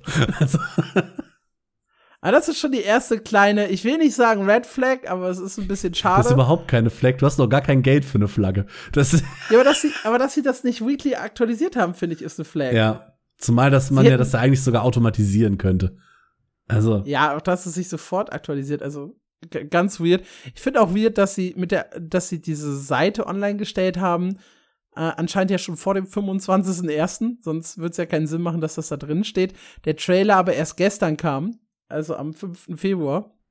Das heißt, wie soll denn jemand auf die Webseite oder überhaupt auf das ganze Projekt aufmerksam werden, wenn du nicht mal einen YouTube-Account hast und dir logischerweise in den sozialen Medien jetzt nicht von heute auf morgen plötzlich viele Leute folgen. Ich join jetzt hier mal live für euch den Might of Spells Discord. bist bestimmt der Erste. Ich bin der Zweite neben dem. Es gibt den Admin, es gibt eine Person und mich. Cool. Aber ich es gibt Chats auf Englisch, Portugiesisch, äh, Polnisch, Französisch und Türkisch. ist bestimmt die Frau von dem Admin, der andere. Äh, Possible. Ich schreib mal einfach Hi in den Chat. Vielleicht kriegen wir ja so einen Pre-Alpha-Zugang, ohne dass wir die kaufen müssen, you know? Als, als erste Person, die auf diesem Server ist. Eieiei. Oder zweite in dem Fall. Ja, Ja, Might, Might of. Spells. Können wir nicht sonst nicht viel zu sagen. Das Video gibt nicht so viel her und die Webseite auch nicht mehr. Äh, ja, wir haben drüber gesprochen. Vielleicht wird's ja was. You never know. Yay, vielleicht. Ein Spiel, aus dem definitiv was wurde, allerdings bisher nichts für Mark. Das ist äh, Phantasy Star Online 2. und da gibt's das nächste Update. Und zwar im Februar erscheint Chapter 6, also ein neuer Story-Inhalt mit einem erhöhten Level Cap von 85. der neuen Quaris-Region mit ein paar neuen Mobs und äh, neue 10 Sterne Waffen und 9 Sterne Armor, also Rüstung, für die man grinden kann. Ja. Cool. Mit ein bisschen guess. Trailer, bling bling. Ich wollte wollt mal wieder Fantasy Star Online 2 mit drin haben. Weißt Ja. du, reden wir halt selten drüber. Dass das Spiel noch lebt, ist ja schön. Ja.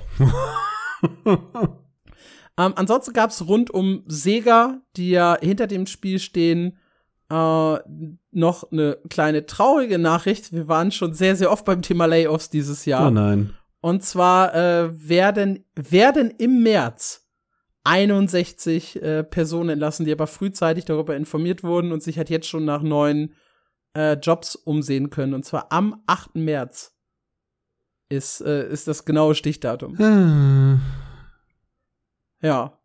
Ja. zwölf äh, aus den äh, vom Campus in Irvine und 49 in dem anderen, wo auch immer der andere ist.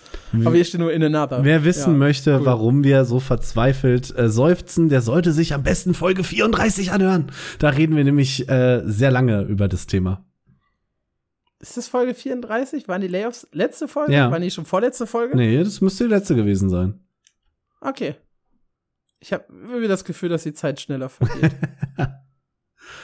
Ja, worüber wir gar nicht so lange reden müssen, ist der neue Launcher von EVE Online, weil so viel mehr gibt's da auch nicht zu sagen, kommt aber mit ein paar Quality of Life Anpassungen, die gerade EVE-Spieler freuen sollten. Ähm, ihr könnt nämlich jetzt euren Launcher customizen. Also der neue EVE Launcher ist customizable. Ihr könnt euch reinziehen, was ihr da am schnellsten Zugriff, äh, zugriffstechnisch braucht, auch im Hinblick auf das kommende EVE Vanguard und Ihr braucht jetzt nicht mehr mehrere Launcher, um mehrere Accounts einzuloggen. Das heißt, mit dem neuen Launcher könnt ihr euch direkt eure, was auch immer Eve-Spieler haben, 28 Accounts in einen Launcher packen und könnt die dann jeweils mit einem Klick einloggen. Und das ist ganz cool. ja. Nicht so cool. Oder wobei, man kann drüber streiten, ob's, ob's da sein musste oder nicht, ist die Schließung des dritten Spiels heute hier im Podcast. Und zwar geht es um Terra Classic. Und die aufmerksamen Hörer unter euch werden sich vielleicht erinnern, Terra hat äh, 2022 dicht gemacht, das äh, Action-MMORPG hier bei uns im Westen. Und direkt danach wurde Terra Classic angekündigt. Allerdings äh, nur für Android und iOS. Und dementsprechend war das Spiel jetzt auch nicht so, dass es im Westen ein Riesenerfolg wurde. Also es gab es schon vorher, ich glaube 2020 kam das in China auf den Markt und äh, es gab keine angepasste Version für den Westen und die wurde dann halt sehr, sehr schnell rausgehauen, als es dann hieß, äh, hey, Terra schließt hier im Westen. Da könnte man ja versuchen, mit einem Terra Classic auf dem Smartphone das, äh, die, die Leute noch mal so ein bisschen abzugreifen. Und wie lief das so? Gar nicht gut. Denn es war eine sehr, sehr abgespeckte und nicht so schöne Version von Terra. Und schon die ursprüngliche Version von Terra hat ja nicht so richtig gut funktioniert. Eine große Änderung war zum Beispiel, dass es pro Klasse nur ein spielbares Volk und nur ein spielbares Geschlecht gab, also Race und Genderlock. Und äh, das Interface war halt fürchterlich überladen, wie es bei koreanischen Mobile Games nicht so unüblich ist. Auto Run und Auto Fight, was halt gerade bei diesem starken Action-Kampfsystem von Terra wirklich ein Schlag in die Magengrube war. Es gab irgendwie nur die Hälfte an Fähigkeiten, die Welt war instanziert, der Shop war nicht gut. Also kurzum, ein recht beschissenes Spiel und dementsprechend hat sich auch nicht so lange im Westen gehalten. Hier ist äh, bereits am 29. Februar Schluss. Äh, seit dem 1. Februar kann man nichts mehr im Spiel kaufen. Und äh, ja, die Version in Korea läuft, soweit ich das richtig verstanden habe, weiter. Und es betrifft auch hier wieder nur äh, die westliche Version. Ja, Ja, Mobile-Spiele haben's hier doch recht schwieriger. Muss man sehen, einfach. Ich warte halt immer noch auf ein echt gutes Mobile MMORPG im Westen. Hattest du halt eigentlich mit Tower of Fantasy? Muss man ja fairerweise sagen.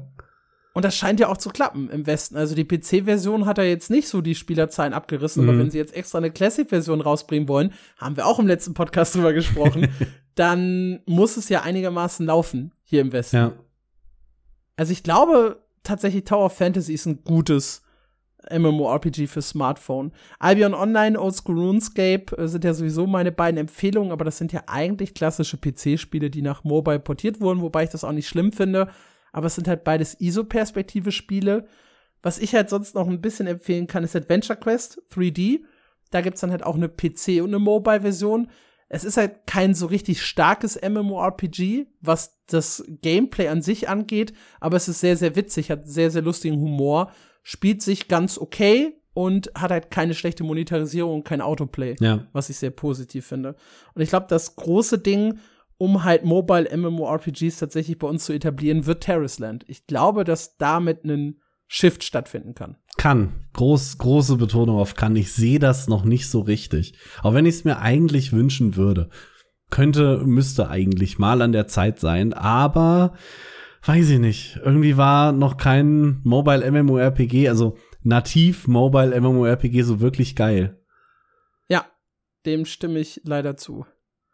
Was aber überraschend geil werden könnte und was zum Glück kein Mobile Game wird, ist Throne a Liberty. Ich mache hier die direkte Überleitung King zu meinem der Special. Überleitungen. Wow, also das war eine der schlechtesten, die du bisher hattest. Dennoch Bühne frei. was? Ich fand die genial. Entschuldigung. Also wirklich, die war wirklich gut. Ach so, okay, ja. Ja.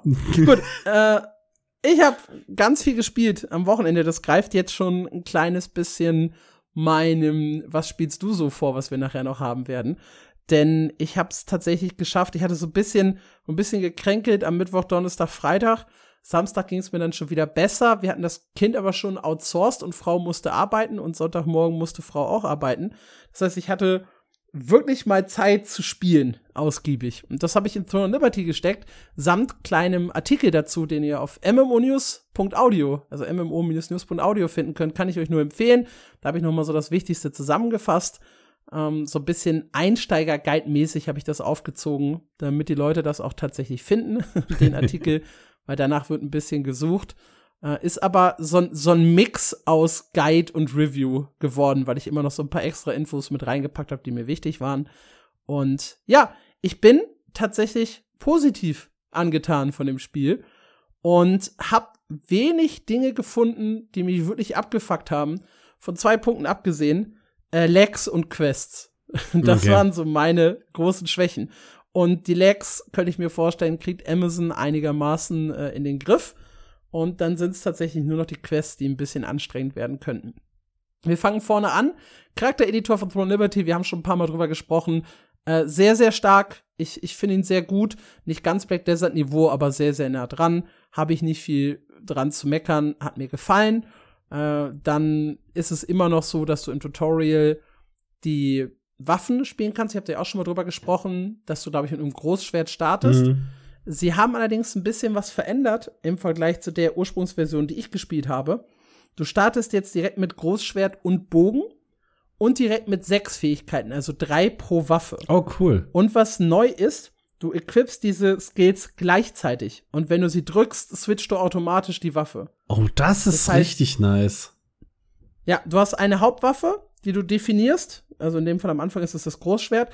Damit machst du die Standard-Autotext, wenn du halt loslegst, dann kannst du die Fähigkeiten drücken. Dann kannst du auch die Fähigkeiten vom Bogen drücken, schießt dann automatisch mit dem Bogen, wechselst dann aber auch wieder zurück, also kannst du auf Bogen bleiben oder wechselst halt wieder zurück auf Schwert, um deine Autoangriffe weiter durchzuführen. Nice. Äh, das ist eine kleine Verbesserung, vielleicht auch eine Verschlechterung, ich bin mir noch nicht ganz sicher, weil es halt so ein bisschen limitiert wie viele Skills du auf einmal in der Castbar hast. Vorher konntest du halt, hat die Bar halt gewechselt, wenn du die Waffe gewechselt hast. Das ist jetzt halt nicht mehr der Fall. Das heißt, du limitierst dir so ein bisschen mehr deine Castbar durch die Fähigkeiten. Mhm. Drei hast du zum Start. Mit Level 11 gibt's die vierte für beide Waffen äh, direkt freigeschaltet. Um, ähm, und dann ging es, glaube ich, weiter mit Level 28, wenn ich mich nicht täusche. Ich müsste hier in meinem Artikel das ist ja das Geile, glaube ich, einen Screenshot gemacht haben. Genau hier. Äh, 21, 29, 37, 44 und 50 gibt's dann die nächsten Fähigkeiten. Du hast insgesamt zwölf Plätze und du schaltest äh, zehn Fähigkeiten pro Waffe frei. Das heißt, du hast theoretisch 20 zur Auswahl, von denen du nur zwölf slotten kannst. Okay. Da musst du dich dann halt ein bisschen limitieren. Ja, aber das klingt sinnvoll. Ja, und dann spielst du halt gemütlich los und erledigst dein Tutorial. Da hat sich auch nicht viel dran äh, geändert im Vergleich zur Version, die ich auf der Gamescom gespielt habe und die auch in äh, einem möglichen Test in Korea immer spielbar war. Da durften wir auch an einem oder habe ich an einem teilgenommen. Ah, ich glaube nicht, dass das legal war, dass ich daran teilgenommen habe, aber ich hab's. äh, ihr folgt einer Story, die wird anhand von lila Quests erzählt und sobald ihr dann nach dem Tutorial fertig seid äh, und heraus in die Spielwelt geht, sobald ihr einen neuen Quest-Hub quasi betretet, ploppt eine ganze Reihe von blauen Quests auf, die man halt machen kann, die zu dieser Region gehören.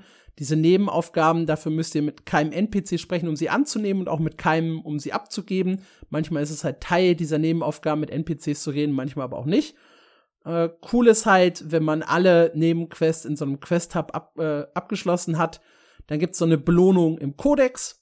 Das heißt, man hat so ein bisschen den Anreiz, alle diese blauen Aufgaben zu erledigen und wird dann halt von der lila Hauptquest quasi von Quest Hub zu Quest Hub geführt, wo man dann die blauen Quests erledigt, wo man dann weitergeht zum nächsten Quest Hub mit der lila Quest und da dann wieder alle blauen Quests erledigt. Das ist so der allgemeine Level Loop, den ich bisher erledigt habe. Ich bin sehr, sehr großer Fan davon, wenn man nicht mit NPCs sprechen muss, um Quests anzunehmen und abzugeben. Das hat mir mhm. Guild Wars beigebracht, wie nervig das doch eigentlich ist. Ja, und das funktioniert hier auch überraschend gut. Nicht so gut funktionieren manche dieser Quests. die sind teilweise ja so die oder sind oft so designt, dass es nicht nur pures Kill mal hier und sammel mal hier äh, enthält, sondern dass sie auch probiert haben, ein bisschen kreativer zu sein. Das war aber eher nervig als als wirklich cool es kam halt immer so ein bisschen auf die Quest an. Es gab zum Beispiel eine Story-Quest ungefähr mit Level 6 in einem Leuchtturm. Da muss man sich dann äh, hoch in diesen Leuchtturm begeben und dann kriegst du immer die Aufgabe, äh, hey, hier, du musst diese Truhe öffnen und du hast ein paar Gegenstände im Raum und du musst dann halt diese Gegenstände untersuchen und in einem Buch ist zum Beispiel ein Objekt drin und dieses Objekt musst du dann auch mit der Maustaste tatsächlich greifen und rausziehen, damit du es danach halt hast. Das musst du aber erstmal realisieren, mhm. dass du das tun musst um damit dann halt später die, die Truhe zu öffnen. Es gibt ein paar kleinere Rätselaufgaben. Das ist, das ist dieser ja. Punkt, wo wir schon mal drüber gesprochen haben. Sie probieren immer diesen extra Step zu gehen, um die Quests ein bisschen besser zu machen, aber oft bewirken sie damit das Gegenteil.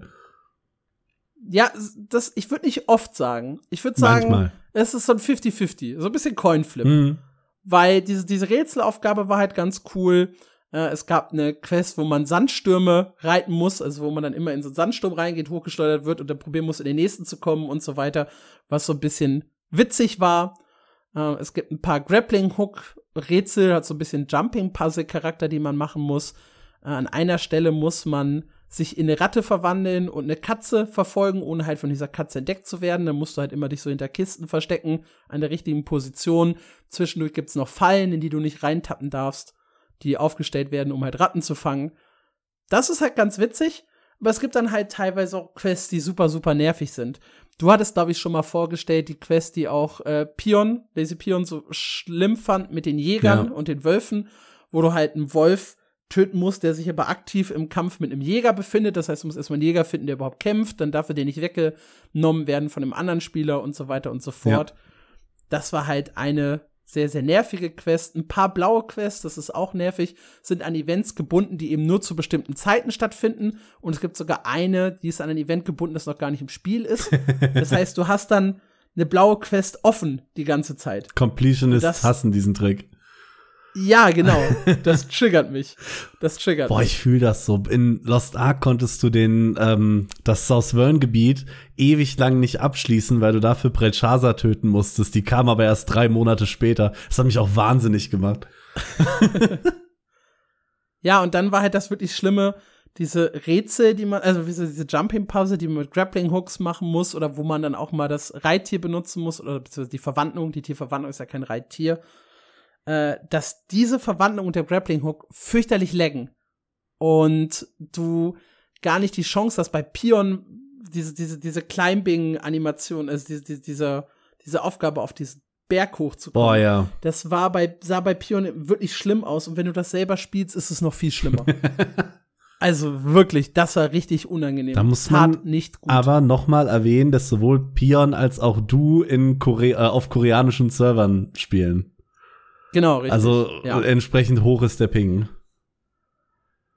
Ja, dann habe ich ein paar Events gemacht. Ähm, da haben wir auch letzte Woche schon drüber gesprochen, dass sie jetzt ja die Peace-Events überarbeiten. Das ist noch nicht der Fall. Also waren die ersten Peace-Events für mich auch ein bisschen nervig, weil ich so Low-Level kaum eine Chance hatte, da irgendwas zu gewinnen. Ich habe auch jetzt verstanden, warum die Leute auch diese Events immer noch machen. Da gibt's nämlich eine Währung, äh, die man äh, später braucht und die fahrt man am, am effektivsten über Events. Entsprechend sind diese Events auch sehr, sehr beliebt. Äh, dann ja, lernst du, das ist aber sehr, sehr gut gemacht, im Tutorial alles Wichtige. Also sie, es, das Spiel führt dich wirklich gut an, wie äh, verbessere ich meine Ausrüstung. Das heißt, dafür braucht ihr diese Growth Stones, mit denen ihr dann eben die Waffe hochleveln könnt. Es erklärt dir das Chancensystem, da haben wir auch mal drüber gesprochen. In Throne Liberty hat man immer eine, hat man immer einen Fortschritt, wenn man auf Level up drückt. Äh, nur die Chance, wie hoch dieser Fortschritt ist, variiert. Am Anfang ist es 10%, du machst die Waffe direkt mit einem Versuch voll. Äh, 40%, das ist, glaube ich, das niedrigste, macht, glaube ich, nur so 33% voll. Also da brauchst du dann halt drei Anläufe. Und ja, du hast halt ein ständiges Gefühl von Progress. Mhm. Selbst auf episch plus 7, also eine der höchsten äh, Ausrüstungsstufen, habe ich mir sagen lassen, soweit bin ich nämlich nicht gekommen, hat man noch immer ein Minimum Fortschritt von plus 15 Prozent. Also auch hier garantiert nach sieben Materialien einsetzen äh, das Level up. Das ist drin. voll gut. Voll fair, ja. Ja. Du brauchst zwar auch eine äh, höhere Anzahl an Growth Stones, Ja, also musst halt klar. entsprechend viel farmen für jeden Versuch, aber du hast auf jeden Fall ein gutes Gefühl von Progress und nicht so in wie in Lost Ark, wo du teilweise ja mit unter einem Prozent startest und dann irgendwie tausendmal drücken musst, bis es tatsächlich zu einem Upgrade Ich glaube, kommt. das Schlimmste, was dir passieren kann, sind 50 Mal drücken. Äh, äh, auf dem Okay. letzten. Aber auch das ist, ist halt in keinem Verhältnis, wie wenn es beim ersten Mal klappt. Also wir gehen ja jetzt mal davon aus, ich weiß nicht, in Throne of Liberty ist es wahrscheinlich ähnlich, dass jeder Versuch gleich viele Materialien kostet. Und Ja. ich finde, siebenmal klicken lässt, ist, also der Unterschied zwischen One-Click und Worst Case ist halt viel, viel, viel geringer. Und das ist wichtig. Ja. Also du hast halt immer noch eine 1% Chance, dass es halt wirklich in einem Versuch direkt hochgeht. Mhm. Das ist auch ein geiles Gefühl, wenn du es dann trotzdem äh, triffst. Ja. Dann wird dir das Übertragungssystem erklärt, also dass du zum Beispiel deine plus sechs grünen Handschuhe, dass du das Maximum übertragen kannst auf die nächsten blauen Handschuhe. Da bist du dann direkt schon bei plus drei. Du hast also nichts verschwendet, äh, was das Thema Aufwertung angeht. Und dann wird dir das Crafting-System erklärt. Das ist sehr, sehr basic gehalten. Es gibt einen NPC, der sagt dir, äh, diese Sachen kannst du theoretisch herstellen. Und dann musst du dem halt die Materialien bringen und dann gehst du hin, drückst auf Craften, fertig. Das hat also keinen Crafting-Skill, irgendwie Rüstungsschmied, Waffenschmied oder so, sondern es geht vor allem darum, die Mats mitzubringen, dass du das dann herstellen Das kannst. finde ich gut. Die wirklich hohen, äh, geilen Gegenstände brauchen dann halt noch Lithographs, also quasi Rezepte. Dafür gibt es ein spezielles Lithograph-Book. Und in diesem Buch steht dann drin, welche Voraussetzungen du erfüllen musst, um dieses Rezept zu lernen, um dann halt den Gegenstand bauen zu können. In der Regel sind die Voraussetzungen Items. Und ihr müsst, ich glaube, bei den meisten muss man zwei selber herstellen und zwei äh, über Drops aus zum Beispiel Dungeons oder Bossen grinden. Wenn man dann die vier Items hat, lernt man das Rezept und mit dem, okay, dann kann man halt zum NPC gehen, da ist das Rezept dann freigeschaltet und dann kann man den jeweiligen Gegenstand herstellen. Mhm. Äh, Man kann immer die Low-Level-Mats auch in höherwertige Mats aufwerten, auch bei dem NPC, sodass auch die nie ihren Wert verlieren. Das ist so durchdacht. Ich, ich bin großer Fan davon. Also von dem ganzen System, was du gerade erklärst, habe ich noch nichts Negatives gefunden. Ja, das Skillsystem finde ich auch sehr cool. Es gibt quasi drei Varianten, wie sich deine Skills entwickeln. Nummer eins durch dein eigenes Level. Dadurch schaltest du halt neue Fähigkeiten frei. Haben wir ja gerade drüber gesprochen. Dann hast du ein Waffenlevel, über das du einen Skilltree freischaltest. Äh, beim Bogen habe ich zum Beispiel Support, äh, Check und Sniping. Also Check ist äh, typischer Damage. Äh, Sniping ist vor allem auf Crit-Schaden. Äh, und Support bringt dir mehr Leben, mehr Vitalität, längere Buff-Duration, längere Magic Evasion oder größere Magic Evasion, mehr Movement Speed. Ist also wirklich, also es ist keine, du rutscht nicht in eine Supporter-Rolle, sondern es sind einfach für dich Boni, dass du halt länger überlebst, während die anderen halt sehr offensiv eher ausgerichtet sind. Darüber schaltest du halt vor allem passive Effekte frei. Um, achso, ja, und es gibt auch noch äh, pro Waffe passive Skills, von denen man äh, acht Stück.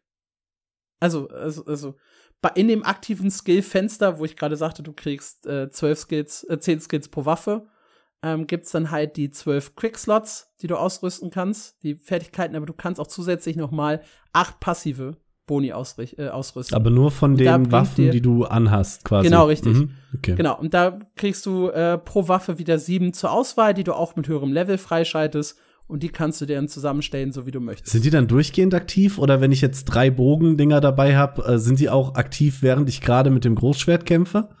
Oder nur, wenn ich, ich dann schätze switche? ja, aber ich weiß es nicht zu 100% Okay. Und da gibt es eine dritte äh, Möglichkeit und zwar äh, über Skill Empowerment. Das heißt, du holst dir äh, Training Books und hast dann auch genauso wie bei der Rüstungsaufwertung äh, die Möglichkeit, deine Fähigkeiten aufzuwerten, was dann den weiß nicht, Schadensoutput oder die Crit-Chance oder sonst irgendwas der jeweiligen Fähigkeit erhöht. Mhm. Also hier, ich habe jetzt hier mein, äh, meine Sniping-Fähigkeit, wird der Bonusschaden von 500, äh, von 603 Prozent auf 630 Prozent äh, erhöht, wenn ich von Level 1 auf Level 2 ja. pushe, die Fähigkeit. Dafür grindet man dann halt diese äh, Training Books. Aber super viele verschiedene Fortschrittssysteme. Ja. Das ist cool. Wetter, muss ich fairerweise sagen, äh, hat mich so gar nicht beeinflusst. Was ja eigentlich mal also, das große Feature war, ne? Worüber wir ja, gesprochen genau. haben. So, oh, es gibt voll das krasse Wetter in Throne and Liberty. Es gab halt ein paar Quests, die gesagt haben, jetzt muss es regnen und jetzt muss die Sonne scheinen.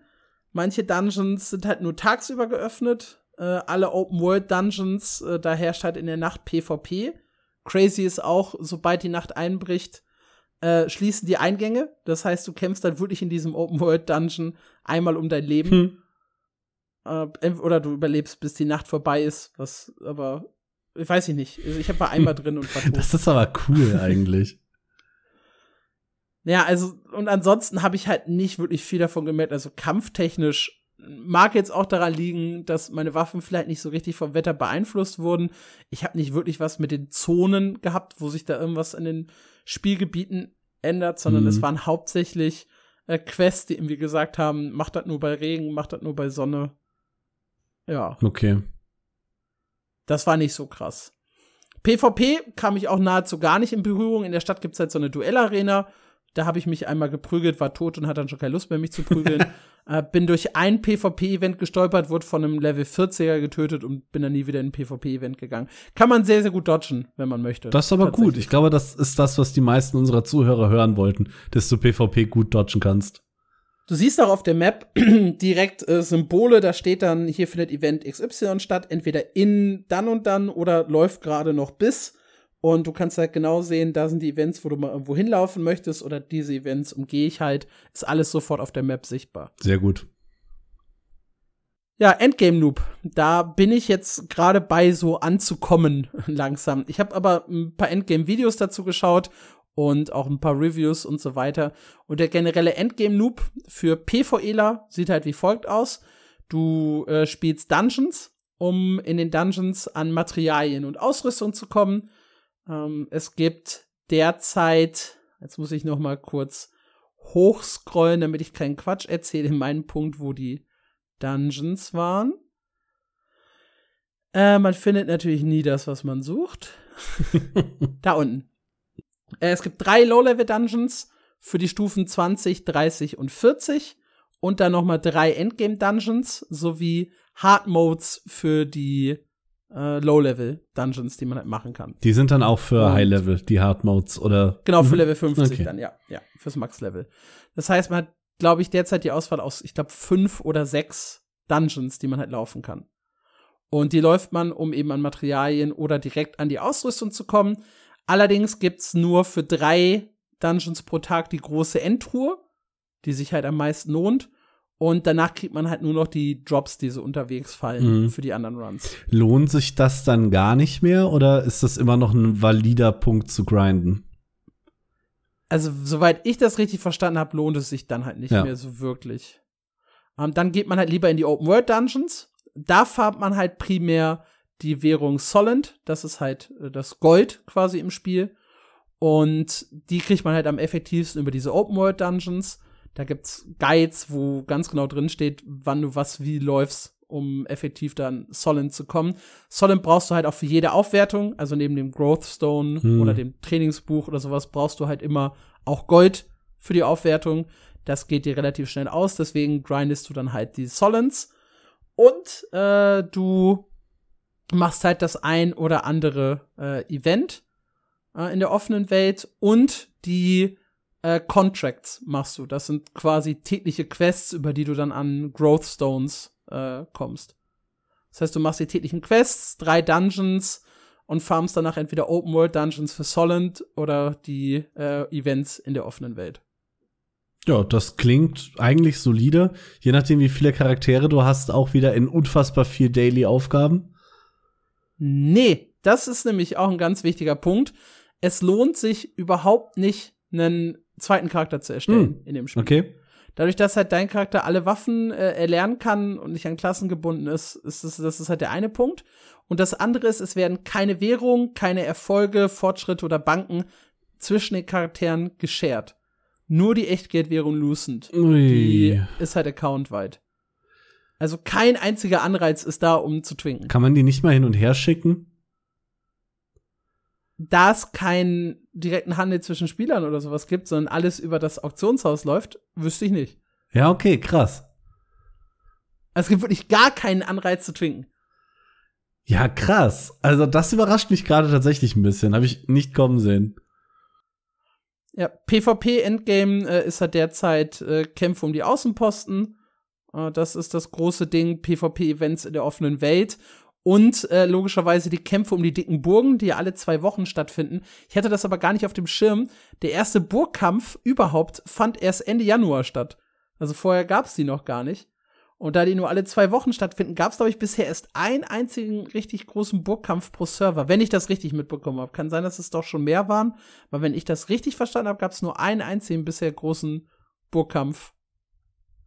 Und äh, davon habe ich auch ein Video in dem Artikel eingebunden, wenn ihr das lesen möchtet, äh, sehen möchtet. Und die Leute mussten halt auch erstmal dahin kommen. Also sehe ich. Ja. ja, die, die haben generell ganz interessant, wie NC vorgegangen ist. Also sie sind ganz viel äh, Step by Step, haben Sachen halt erst nachträglich veröffentlicht, beziehungsweise zurückgehalten, weil sie auch gesagt haben, sie wollen nicht, dass irgendwelche Hardcore-Spieler den anderen davonziehen im Grind. Also es wurden äh, manche Dungeons, manche Belohnungen und sowas erst nach und nach geöffnet, um halt einen smoothen Einstieg für alle zu haben. Nett. Sehr nett. Über das Pay to Win haben wir, glaube ich, letzte Woche gesprochen. Spätestens oder? Vorletzte Woche. Okay, auf jeden Fall haben wir da schon drüber gesprochen, ne, das Thema äh, Lucent und äh, der, das Auktionshaus. Hm. Das heißt, man kann da halt, ja, alles oder man kann vieles verkaufen. Äh, die stärksten Jobs aus Dungeons und sowas sind charaktergebunden. Ähm, beim Crafting ist es übrigens so, dass man eine Chance hat, dass es prockt, also dass es dann nicht charaktergebunden ist. Äh, habe ich mir sagen lassen. Auch das habe ich jetzt selber noch nicht erlebt. Aber es ist wohl so, dass du Sachen craften kannst und mit etwas Glück ist es nicht charaktergebunden und dann eben im Auktionshaus handelbar Hm. und ansonsten ist es an dich gebunden. Wenn ihr euch genau für das Thema Pay to Win interessiert, auch da gibt es einen Artikel auf mmo-news.audio, äh, explizit nur dazu. Und ich packe auch hier in die Show Notes den Link zu meiner großen Zusammenfassung rein, wenn ihr das nochmal nachlesen möchtet, Screenshots sehen möchtet und so weiter. Könnt ihr das sehr, sehr gerne tun. Ihr könnt auch den Artikel, das hätte ich eigentlich am Anfang sagen sollen, aufrufen, während ich rede, weil ich bin hier noch so ein bisschen von oben nach unten durchgegangen und ihr könntet da genauso mitverfolgen, was ich auch selber auf meinem Bildschirm gesehen habe. Ja, vielleicht äh, hättest du das vor der halben Stunde sagen sollen. Aber ihr könnt euch das True, ja noch ja. anhören. Und mit dem Artikel dann. So, das Gute ist aber, dass unsere großen sechs diese Woche eigentlich sehr, sehr kurz ausfallen. Das heißt, da werden wir nicht so krass lange dran sitzen, glaube ich. Äh, bei World of Warcraft es ist die Season of Discovery Phase 2, die am 8. Februar startet. Das große Highlight. Ich habe so mega Bock drauf. Es gab jetzt aber auch noch bei WoW so eine erste Theorie zum kommenden Patch 10.2.6. Denn es kommt noch ein Update für World of Warcraft Dragonflight. Und das ist bisher auf der Roadmap nur als Totenkopf, mit so einem Totenkopf markiert. Und da gab es ja auch lange diese Theorie, hey, das könnte auch ein Piraten-Event sein. Und da so. sind wieder die Du Erinnerst Piraten. dich vielleicht. ja, ja.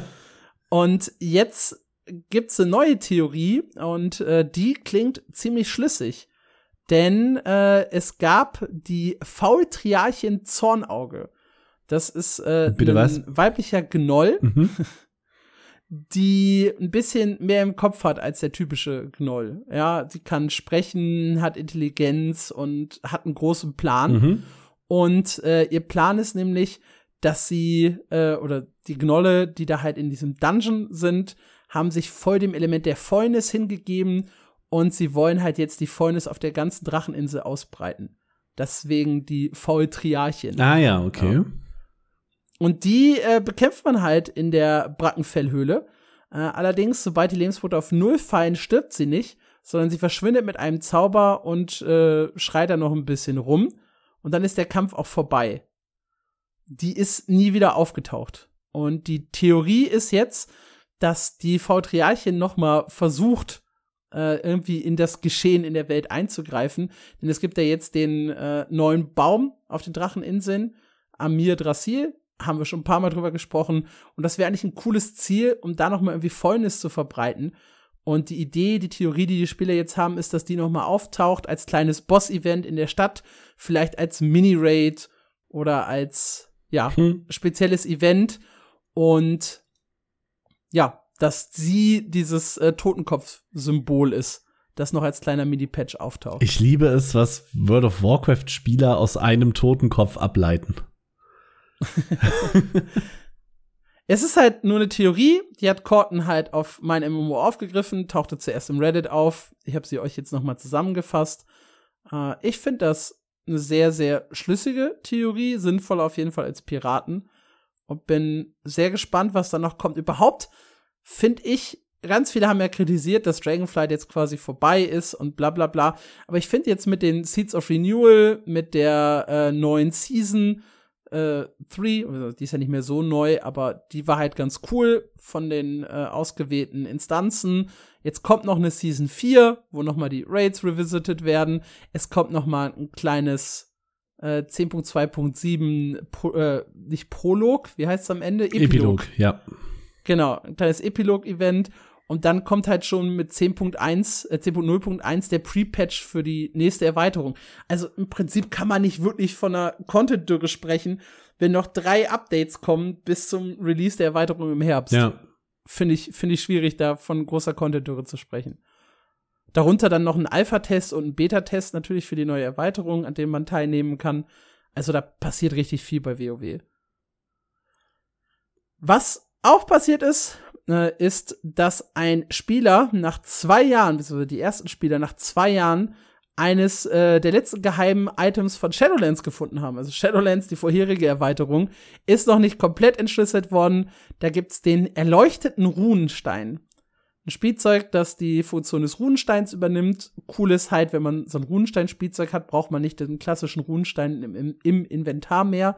Man spart sich also einen Inventarplatz.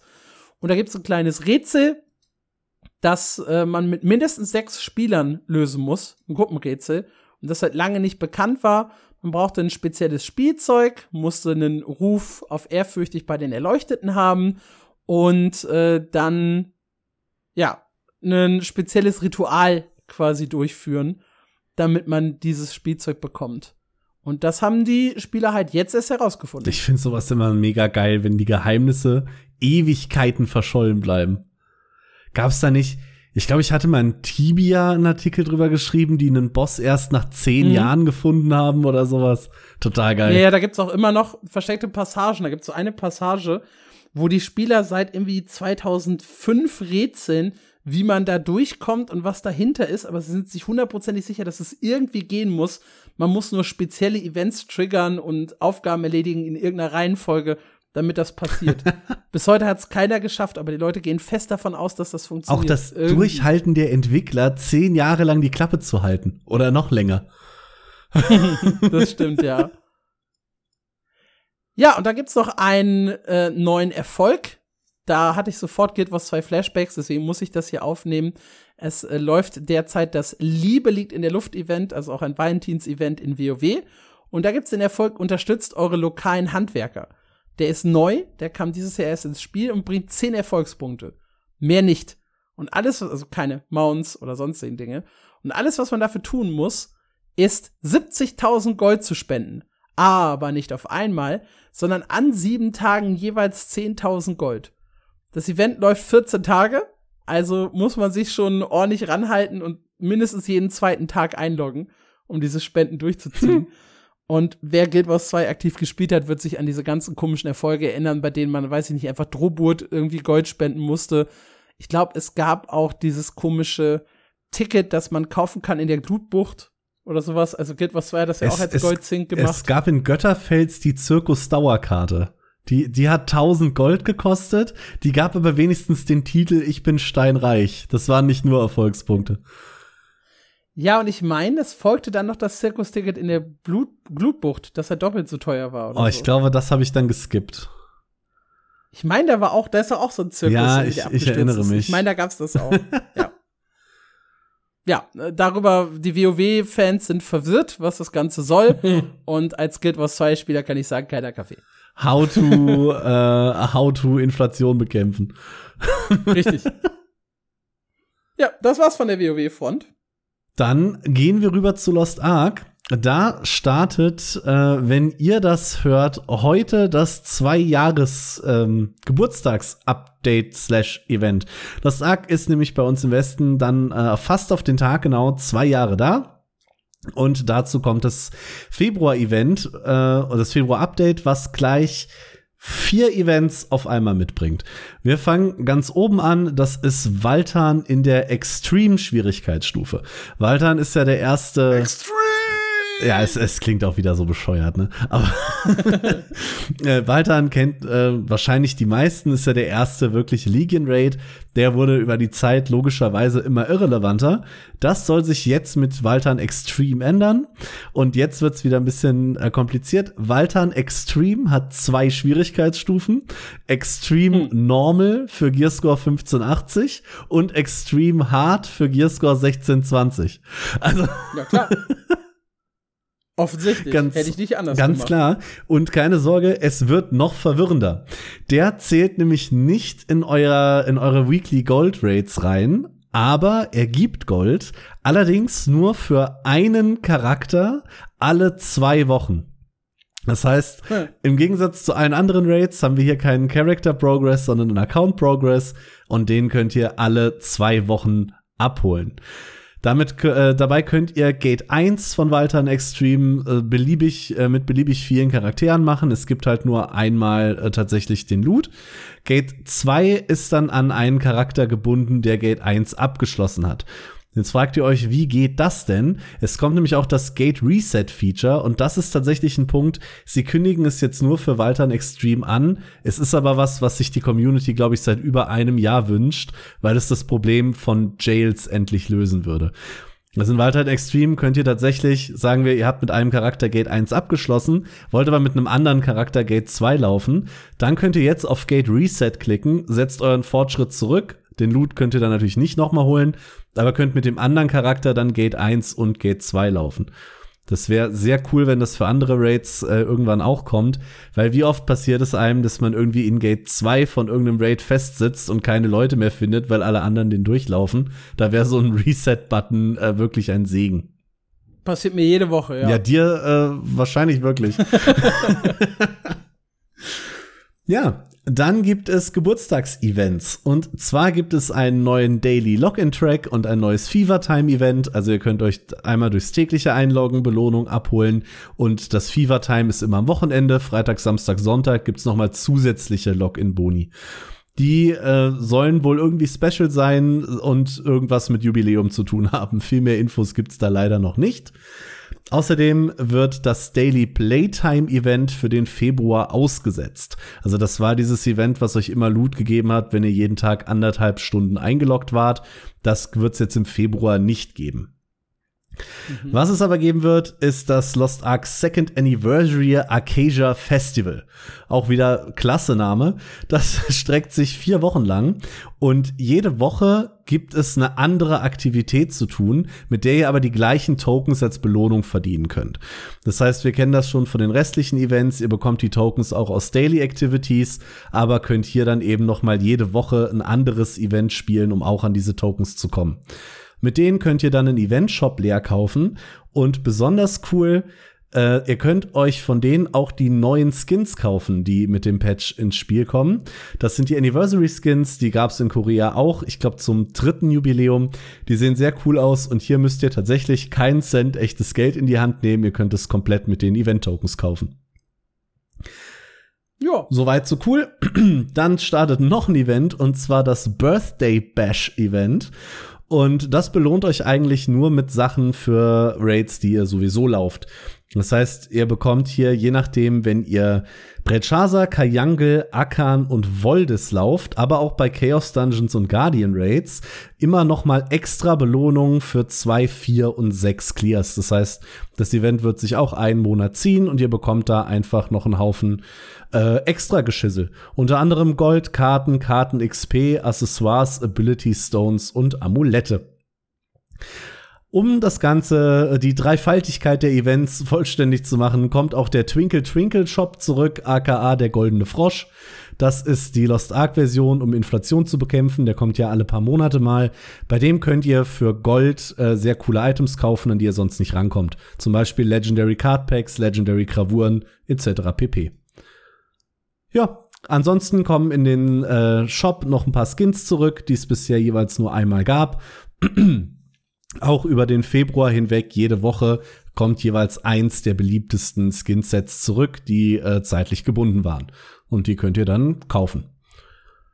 Sag mal, wie steht's eigentlich um deinen Artikel, den du mal geplant hattest? Darauf wollte ich gleich noch zurechtkommen, äh, zu, Aha, zu sprechen kommen.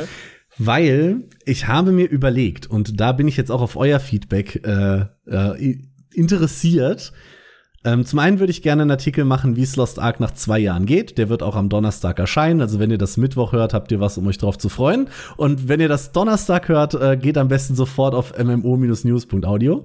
Und dann hatte ich euch ja mal eine Account-Tour versprochen. Und ich habe ein bisschen überlegt, wie man das als äh, Artikel umsetzen könnte. Und äh, mir ist kein so wirklicher Reim draus geworden. Also, Video. also würde ich ein Video machen, wenn ihr das sehen ja, wollt. Ja, geil. Also schreibt mir bitte, ja. habt ihr Bock auf ein Video ja. oder habt ihr eher Bock auf einen Artikel und wenn ja, wie würde der Nein. aussehen? Mach Video. Mach Video. Mach Video. Go. go. Ja. Sofort.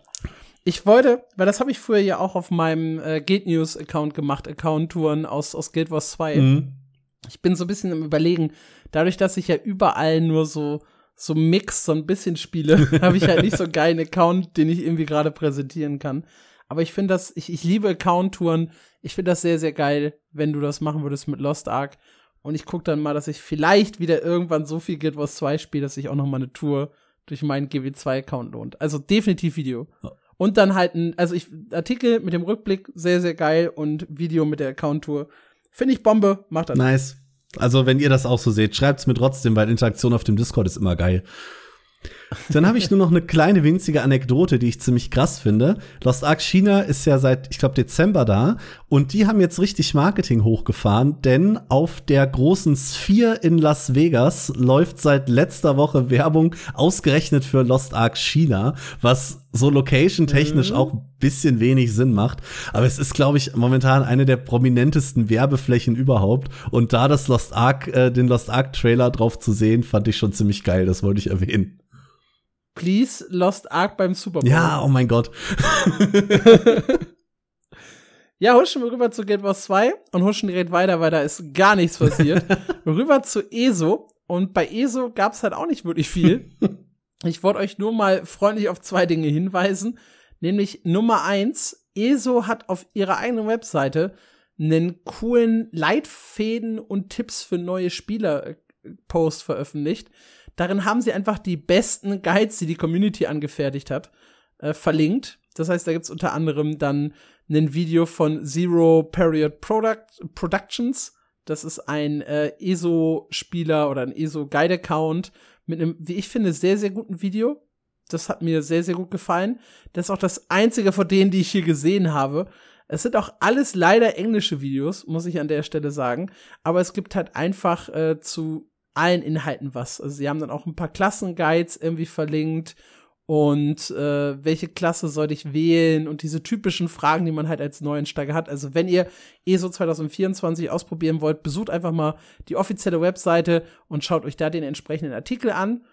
Und ebenfalls mit dabei ist ein Artikel, wo es darum geht, dass sie den Spielern fünf Tipps geben zur Vorbereitung auf den kommenden DLC. Und diese Tipps sind größtenteils Quatsch.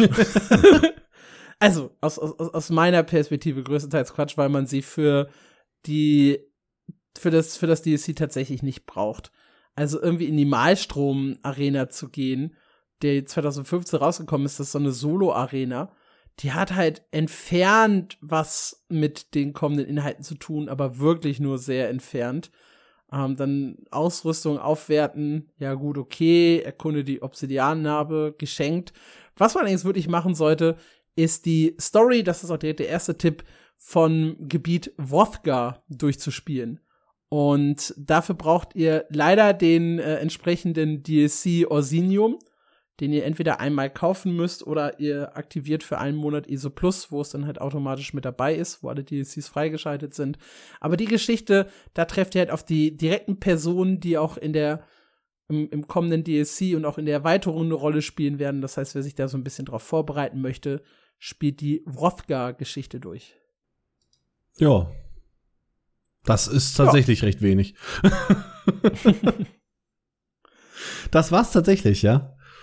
Ja, okay, dann springen wir mal rüber zu Black Desert Online. Die haben nämlich einige neue Details verraten zu dem 300 gegen 300 PvP-Modus War of the Roses. Da lief ja der erste Beta-Test, äh, beziehungsweise Vorsaison haben sie es genannt, letzte Woche. Es kommt ein zweiter Test nächste Woche. Und währenddessen haben sie schon mal verraten, wie das alles denn jetzt eigentlich funktioniert. Und da haben sie noch mal erklärt, äh, was es eigentlich mit den Führungsgilden auf sich hat, weil da haben wir letzte Woche ein bisschen drüber gerätselt, kommen da jetzt wirklich nur die Leading Guilds rein, wie funktioniert das? Und zwar funktioniert das wie folgt. Und zwar gibt es ja 300 gegen 300 und davon kommen 100 Leute pro Gilde zusammen. Die stärkste Gilde der drei zusammengewürfelten wird automatisch die Leading Guild in diesem Kampf. Und die anderen 200 Mitglieder der anderen zwei Gilden gehören dann zu einer Fraktion, die innerhalb von diesem Kampf Dritte Legion genannt wird. Und diese zwei, ich sag mal, Fraktionen innerhalb einer Fraktion haben unterschiedliche Aufgaben. Und zwar gibt es den Commander und die drei Offiziere der Leading Guilds.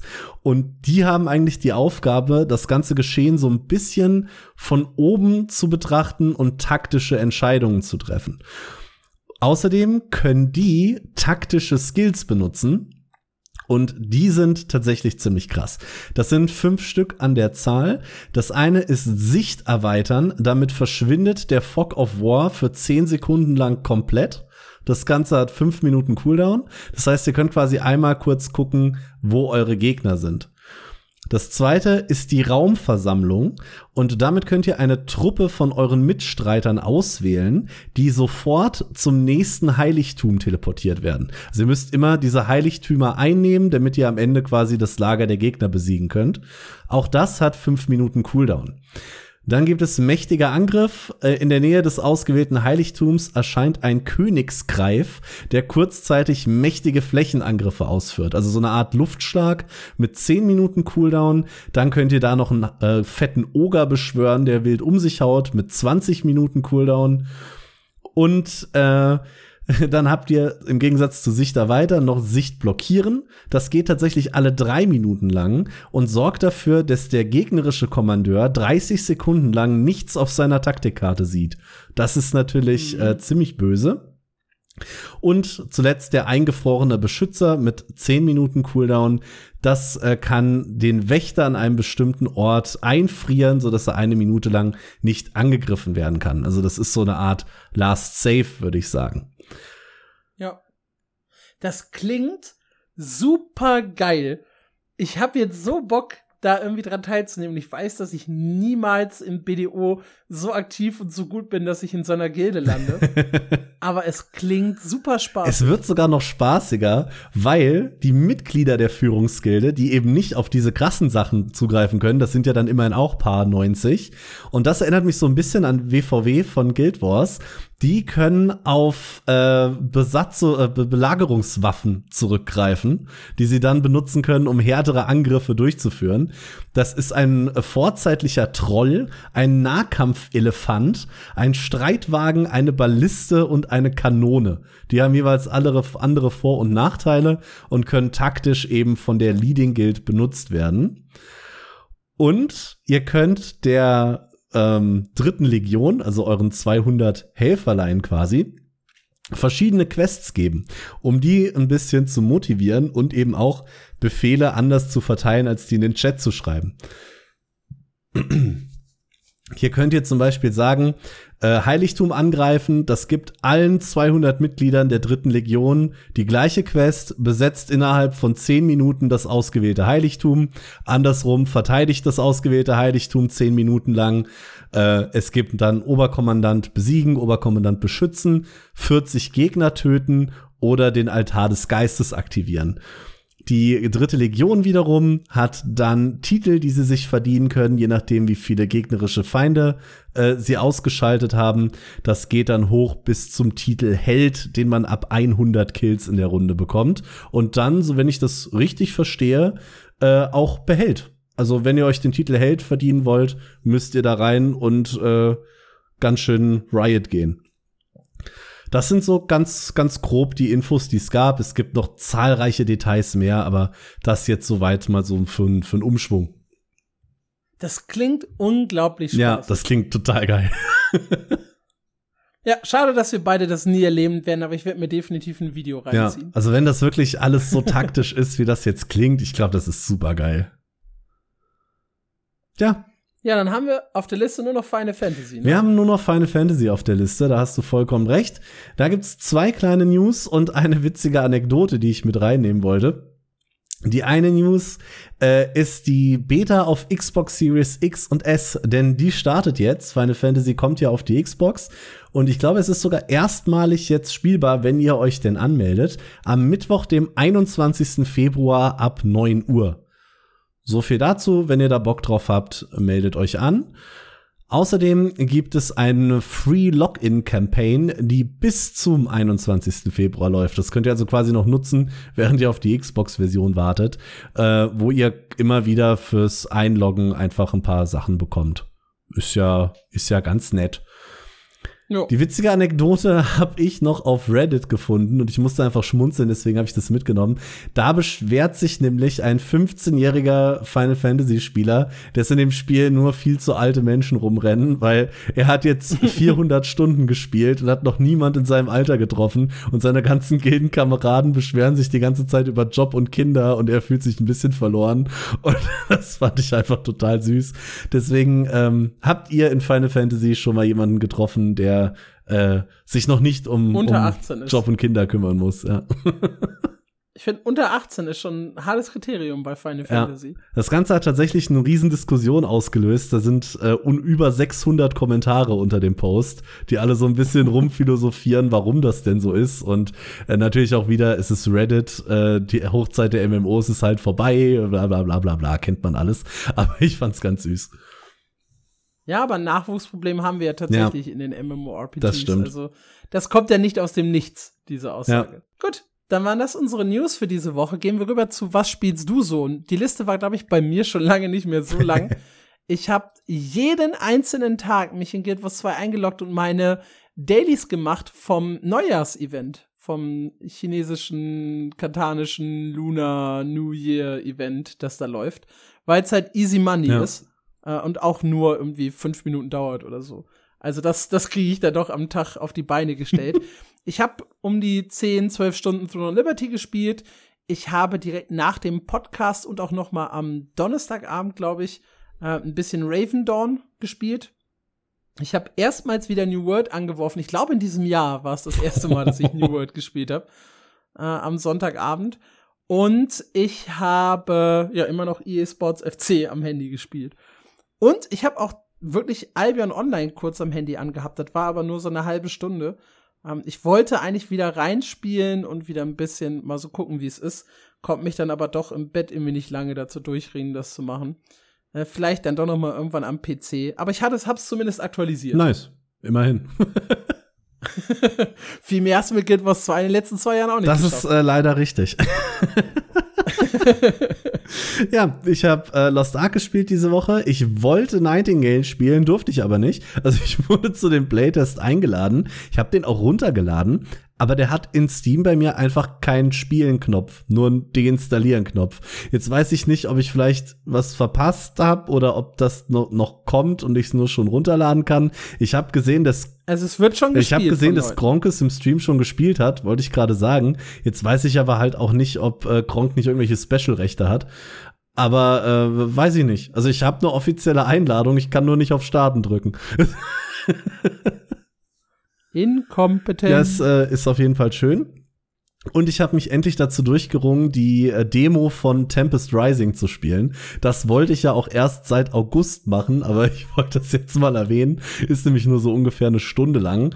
Ähm, das ist ein neues Echtzeitstrategiespiel, was ich sag mal, very heavily inspired von Command and Conquer ist. Ungefähr so heavily inspired wie Perls von Pokémon sind. Und weil ich ja riesen Command and Conquer Fan bin, habe ich, ich habe es irgendwie ewig vor mir hergeschoben. Sehr geil, kann ich sagen. Könnt äh, ihr einfach runterladen auf Steam, die Demo spielen. Äh, die ist jeweils die erste Fraktion, äh, die erste Mission von beiden Fraktionen. Das macht richtig Laune, wenn ihr richtig äh, Lust habt, mal wieder quasi in Command and Conquer in neu zu spielen. Das ist echt geil. Gut, dann huschen wir rüber zur Frage der Woche, beziehungsweise der Auflösung der Frage der Woche. Was ist eure schlimmste Erfahrung, die ihr in einem MMORPG gemacht habt? Oh, jetzt wird's traurig. Ja, hier gibt's tatsächlich ein paar, wie ich finde, eher Quatsch-Antworten. Danke, Jojo, dafür. Um, ähm, das unglaubliche Bot-Problem in Guild Wars 2 das finde ich sehr witzig, weil das Bot-Problem, glaube ich, in vielen MMORPGs deutlich schlimmer ist als in Guild Wars Der 2. musst auch lachen. Siehe Lost Ark, siehe RuneScape, siehe, ich glaube, Tibia hat auch ein relativ großes Bot-Problem. WoW hat ein größeres Bot-Problem als Guild Wars 2, aber ja. Wenn das das Traurigste ist, was du in MMORPGs erlebt hast, Jojo, hast du gutes Leben. Kann man, glaube ich, so sagen. Äh, Eora hat geschrieben, das Allerschlimmste für ihn war das Auslaufen vom WoW-Abo, als er nicht mehr spielen konnte als Student. Das ist, glaube ich, auch ein harter Moment, aber war es weitaus nicht so schlimm wie das, was wir damals erzählt haben mit unserem Special. Von uns gibt's übrigens keine Auflösung der äh, Frage der Woche. Ihr könnt euch dazu hier in unserem Podcast, egal wo ihr jetzt hört, Spotify, YouTube, iTunes, was auch immer, äh, die Folge raussuchen, unsere schlimmsten MMORPG-Erfahrungen. Da reden wir eine ganze Stunde darüber. Wenn wir das heute nochmal machen würden, würde das den Rahmen dieser Folge. Ich hatte mir extra was Kleines zurechtgelegt.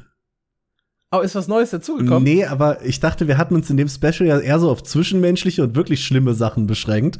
Es ist noch eine mechanische Sache, die ich erwähnen wollte, die mich bis heute ärgert. Ja, okay, kannst, kannst ja, du da ja. erwähnen. Kriegen wir hin. Äh, Kennard hat geschrieben, äh, außer New World habe ich noch keine schlimmen Erfahrungen gemacht. äh, auch danke nochmal für das New World Bashen. Dann wurde es ein bisschen ehrlicher. Adventure Ape äh, hat bei einer Publisher Play Session hatte einer der Publisher auf einem Charakter äh, so starkes Equipment, das eigentlich noch gar nicht im Spiel war und über dem lag, was der Raid zu bieten hatte. Aber er hat dann einfach in diesem Test den Ninja-Looter gemacht und alles eingesagt, was da gedroppt wurde. Und er hat nichts bekommen. Oha. Das ist schon Das übel. ist gemein. Da würde ich mich aufregen. ja, und dann wird's äh, dramatisch. Äh, Anakin Skywalker hat geschrieben. Oh ja. Damals in Vanilla WoW bin ich durch meinen Ex-Freund zu WoW gekommen und als wir uns getrennt haben, hat er einfach meinen Account mitgenommen. Er hatte dafür auch bezahlt. Und irgendwann bin ich dann meinem ersten Charakter begegnet, den er anscheinend verkauft oder verschenkt hatte. Das tat sehr weh. Das glaube ich. Das tut wirklich Das hat weh. mir beim Lesen schon wehgetan. Ja, absolut. Papa Zegge hat relativ wenig äh, erlebt, äh, außer so ein bisschen manchmal das nervige, toxische Verhalten von Leuten. Das kann ich nachvollziehen. Ich glaube, das hatten wir alle Mhm. schon. Und da kommt Chili Schode mit einer langen Geschichte. Zu Wrath of the Lich King war ich in der Gilde und habe dort einen Abschlussraid geplant, weil ich mit dem Spiel aufhören wollte. Ich wollte noch ein letztes Mal mit den Leuten raiden, die ich damals als meine Freunde betitelt hätte. Äh, nun, die Abstinenz vom Spiel hat nicht lange gehalten und nach etwa einem Monat war ich wieder online. Ich war aber damals ein sehr, eine sehr kommunikative und euphorische Person und ging damit wohl ein paar Leuten in der Gilde gehörig auf den Sack. Das habe ich auf die harte Weise, äh, harte Weise lernen dürfen, als der Gildenleiter und ein anderer Dude über meine Rückkehr not amused waren. Ich weiß nicht mehr, wie sich das im Chat genau entwickelt hat, aber das Zitat vom Gildenleiter, Alter, du nervst, ist mir sehr hängen geblieben. Und danach bin ich direkt aus der Gilde ausgetreten und war mega enttäuscht und eingeschnappt. Das ist halt. Das ist so bitter. Ja. Ich, hab, ich hatte halt auch wirklich in Guild Wars 1 und also da vor allem gehen, wo ich auch gesagt hätte, da sind Leute drin, die ich über alles schätze, die ich als Freunde bezeichnet hätte. Und wenn man dann das von solchen Leuten liest, boah. Heartbreaking. das tut wirklich auch. weh, ja. Ja. Chili Schote schreibt aber, äh, hat mir wohl nicht geschadet und äh, ja. Ist, äh, ist wohl okay ausgegangen. Hm. Für ihn persönlich. Du, du wusstest, Ja, dass das einen üblen Turn wird bei der Aussage, Leute, die ich damals als meine Freunde betitelt hätte. Da, Ja, ja. Ja, ansonsten haben wir noch Dennis, der wieder per Mail eingetrudelt ist und auch eine lange Geschichte erzählt neue Kategorie, hat. Dennis hat geschrieben, here we go. Äh, in WoW Dragonflight hat er das erste Mal geradet. Äh, vorher bin ich nur in Solo-Raids äh, overlevelt aus vorherigen Erweiterungen gelaufen. Und beim ersten Raid im LFR, äh, beim Endboss, wurde gefragt, ob jeder die Mechaniken versteht. Mir wurde das dann erklärt. Ich habe etwas nicht verstanden. Ähm, der Boss kann einen in der ersten Phase von der Plattform fegen, so, äh, fegen, sofern man nicht in einer Pfütze steht, die kontinuierlich Schaden verursacht. Darauf wurde aber nicht eingegangen und als ich dann durch diese Mechanik gestorben bin, wurde ich von einem Random im Chat dumm angemacht. Ich meinte dann, dass es deren Schuld war, weil auf mehrmaliges Nachfragen keine Antwort kam und ich nicht genau wusste, was gemeint war. Bei dem zweiten Anlauf habe ich dann gewusst, was Sache ist, stelle mich vor zwei Pfützen und genau zwischen den Pfützen war ein minimaler Spalt, Oh, bei dem ich natürlich durchgerutscht und gestorben bin. oh.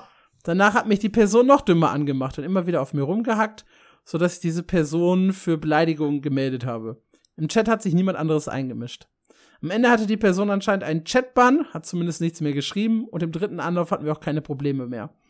Natürlich war ich nicht der Grund für den Wipe, sondern einer von vielen Gründen, aber bestimmt so acht Versuche hat's gebraucht, bis Razageth dann auch endlich das Zeitliche gesegnet hat und die Freude über meinen ersten Raid Full Clear hat dann doch den Arm gerettet. Oh, das ist schön, wenigstens ein Happy Ending. Aber ich verstehe das. Ich, mich wurmt das auch immer so, wenn ich weiß, wie eine Mechanik funktioniert und die Leute haben schon dieses, oh, jetzt mach doch mal. Und dann stehst du so einen Millimeter falsch und niemand, niemand glaubt dir, dass du weißt, wie das geht und das jetzt nur ein Flüchtigkeitsfehler war. Das ist so scheiße. Ansonsten hat Dennis noch geschrieben, dass er Bock auf Throne Liberty hat, wenn da jetzt ein PvE-Fokus drauf liegt. Und ich kann halt sagen, du kannst echt gut nur PvE in Throne Liberty spielen, wie meine Story vorhin, glaube ich, gut zusammengefasst hat. Und er findet es witzig, dass ich Pickepacke benutzt habe, weil das äh, im Podcast gemischtes Hack gerade auch versucht wird zu etablieren, dieses Pickepacke. Habe ich nicht gehört, kommt nicht daher. Ich mag das Wort einfach. Ich sage auch gerne nochmal Pickepacke. Ich weiß gar nicht, was das bedeuten Ah. soll. Pickepacke voll. Ah, okay. Mhm. Und dann gab es noch den Hinweis für Sputti, dass äh, man doch auch äh, bei Singleplayer-Games einen virtuellen Vergleich hat durch Erfolge, zum Beispiel bei Steam oder Trophäen bei PlayStation. Ja, aber niemand gibt was auf Steam-Erfolge. Come on. Ja. Ja. Das nur noch mal so am Rande. Ansonsten wart ihr auf Twitter ziemlich faul äh, und auch sonst kam per Mail nichts. Falls ihr euch doch noch mal per Mail melden möchtet, dann schreibt an. Info at mmo-news.audio. Und jetzt darf Marc noch kurz seine Geschichte Ja, erzählen. äh, nämlich nichts Zwischenmenschliches, aber, das habe ich noch rausgesucht, es geht um die Stones of Chaos in Lost Ark. Von denen könnt ihr jede Woche 10 Stück kaufen für 500 Gold. Dann ist das limitiert. Ihr braucht die, um die Qualität von eurer Ausrüstung zu steigern. Soweit, so gut. Es gibt die Möglichkeit, mehr von denen zu kaufen. Dann werden die aber mit jedem gekauften Stein teurer, den ihr über den 10 seid. Und ich, bescheuerter Vollidiot, drücke auf den falschen Button, weil du hast diese 10, wie gesagt, die sind limitiert und die anderen sind open-ended. Und ich wollte auf die 10 und dann auf Max klicken, wenn ich alle 10 auf einmal kaufe, verrutsche aber mit der Maus und merke es nicht und drück bei dem unteren auf Max und gebe mein komplettes Gold, was ich vier Monate lang gefarmt habe, für diese Kackstones of Chaos aus. Und es waren nicht mal viele, weil der Preis geht ja so exponentiell nach oben. Das tut mir bis heute weh. Das war so scheiße und ich hoffe, dass irgendwas Schlechte passiert, dass, äh, dass Leute wie ich nicht mehr so dumm sind. Refund. Also einfach eine Rückkauf ja. und so. Aha. Ja. Also für, für die Lost Ark Spieler unter euch, es waren 430.000 Gold, die ich da liegen gelassen habe. Aber tatsächlich, in Guild Wars 1 ist auch so doofes Ding, da gibt's überhaupt keine äh, Rebuy-Funktion bei Händlern. Und da habe ich, glaube ich, auch schon so oft irgendwas verkauft, was ich nicht verkaufen wollte. Irgendwie Ausrüstung, seltene Waffen oder so. das hat mich so abgefuckt früher. Ja, übel. Übel. Wer mich überhaupt nicht abfuckt, sondern sehr, sehr glücklich macht, das sind unsere Patreon-Unterstützer. Die war gut. Die, die, war gut. Ganz oben in meiner Liste, ich glaube, es geht alphabetisch, ist Ark. Sehr, sehr lieben Dank für deine Unterstützung. Schote immer noch mit am Start. Leuchti ist dabei, Jazul, Lord Mortar, Zendcore, Tank und Tom immer noch dieselben acht oder so ziemlich dieselben acht, äh, die wir eigentlich immer vorlesen. Ihr seid absolut großartig und wie wir ja auch im Discord jetzt so ein bisschen besprochen haben, nutzen wir demnächst euer Geld für äh, cooleres, einheitliches äh, Logo-Branding-Material für, für MMO-News. dass wir so ein, ja, dass wir geil aussehen. Ja, also wir sehen schon geil aus, aber auch unser Internetauftritt natürlich. Das können wir sagen, ja, weil ihr hört uns ja nur. Dann habe ich noch ein kleines Update für euch, was mir sehr, sehr wichtig war. Obwohl äh, sowohl der Admin als auch die Person Nummer zwei inzwischen online sind, hat mir niemand im Might of Spells äh, Discord geantwortet. Damit belassen wir es für heute. Danke, dass ihr in diesem Podcast mit dabei wart. Ich hoffe, es hat euch viel Spaß gemacht. Und ich werde nie wieder sagen, unser Podcast könnte ja kürzer werden, weil er wird sowieso nicht. Macht's gut, bis nächste Woche. Wir hören uns. Ciao.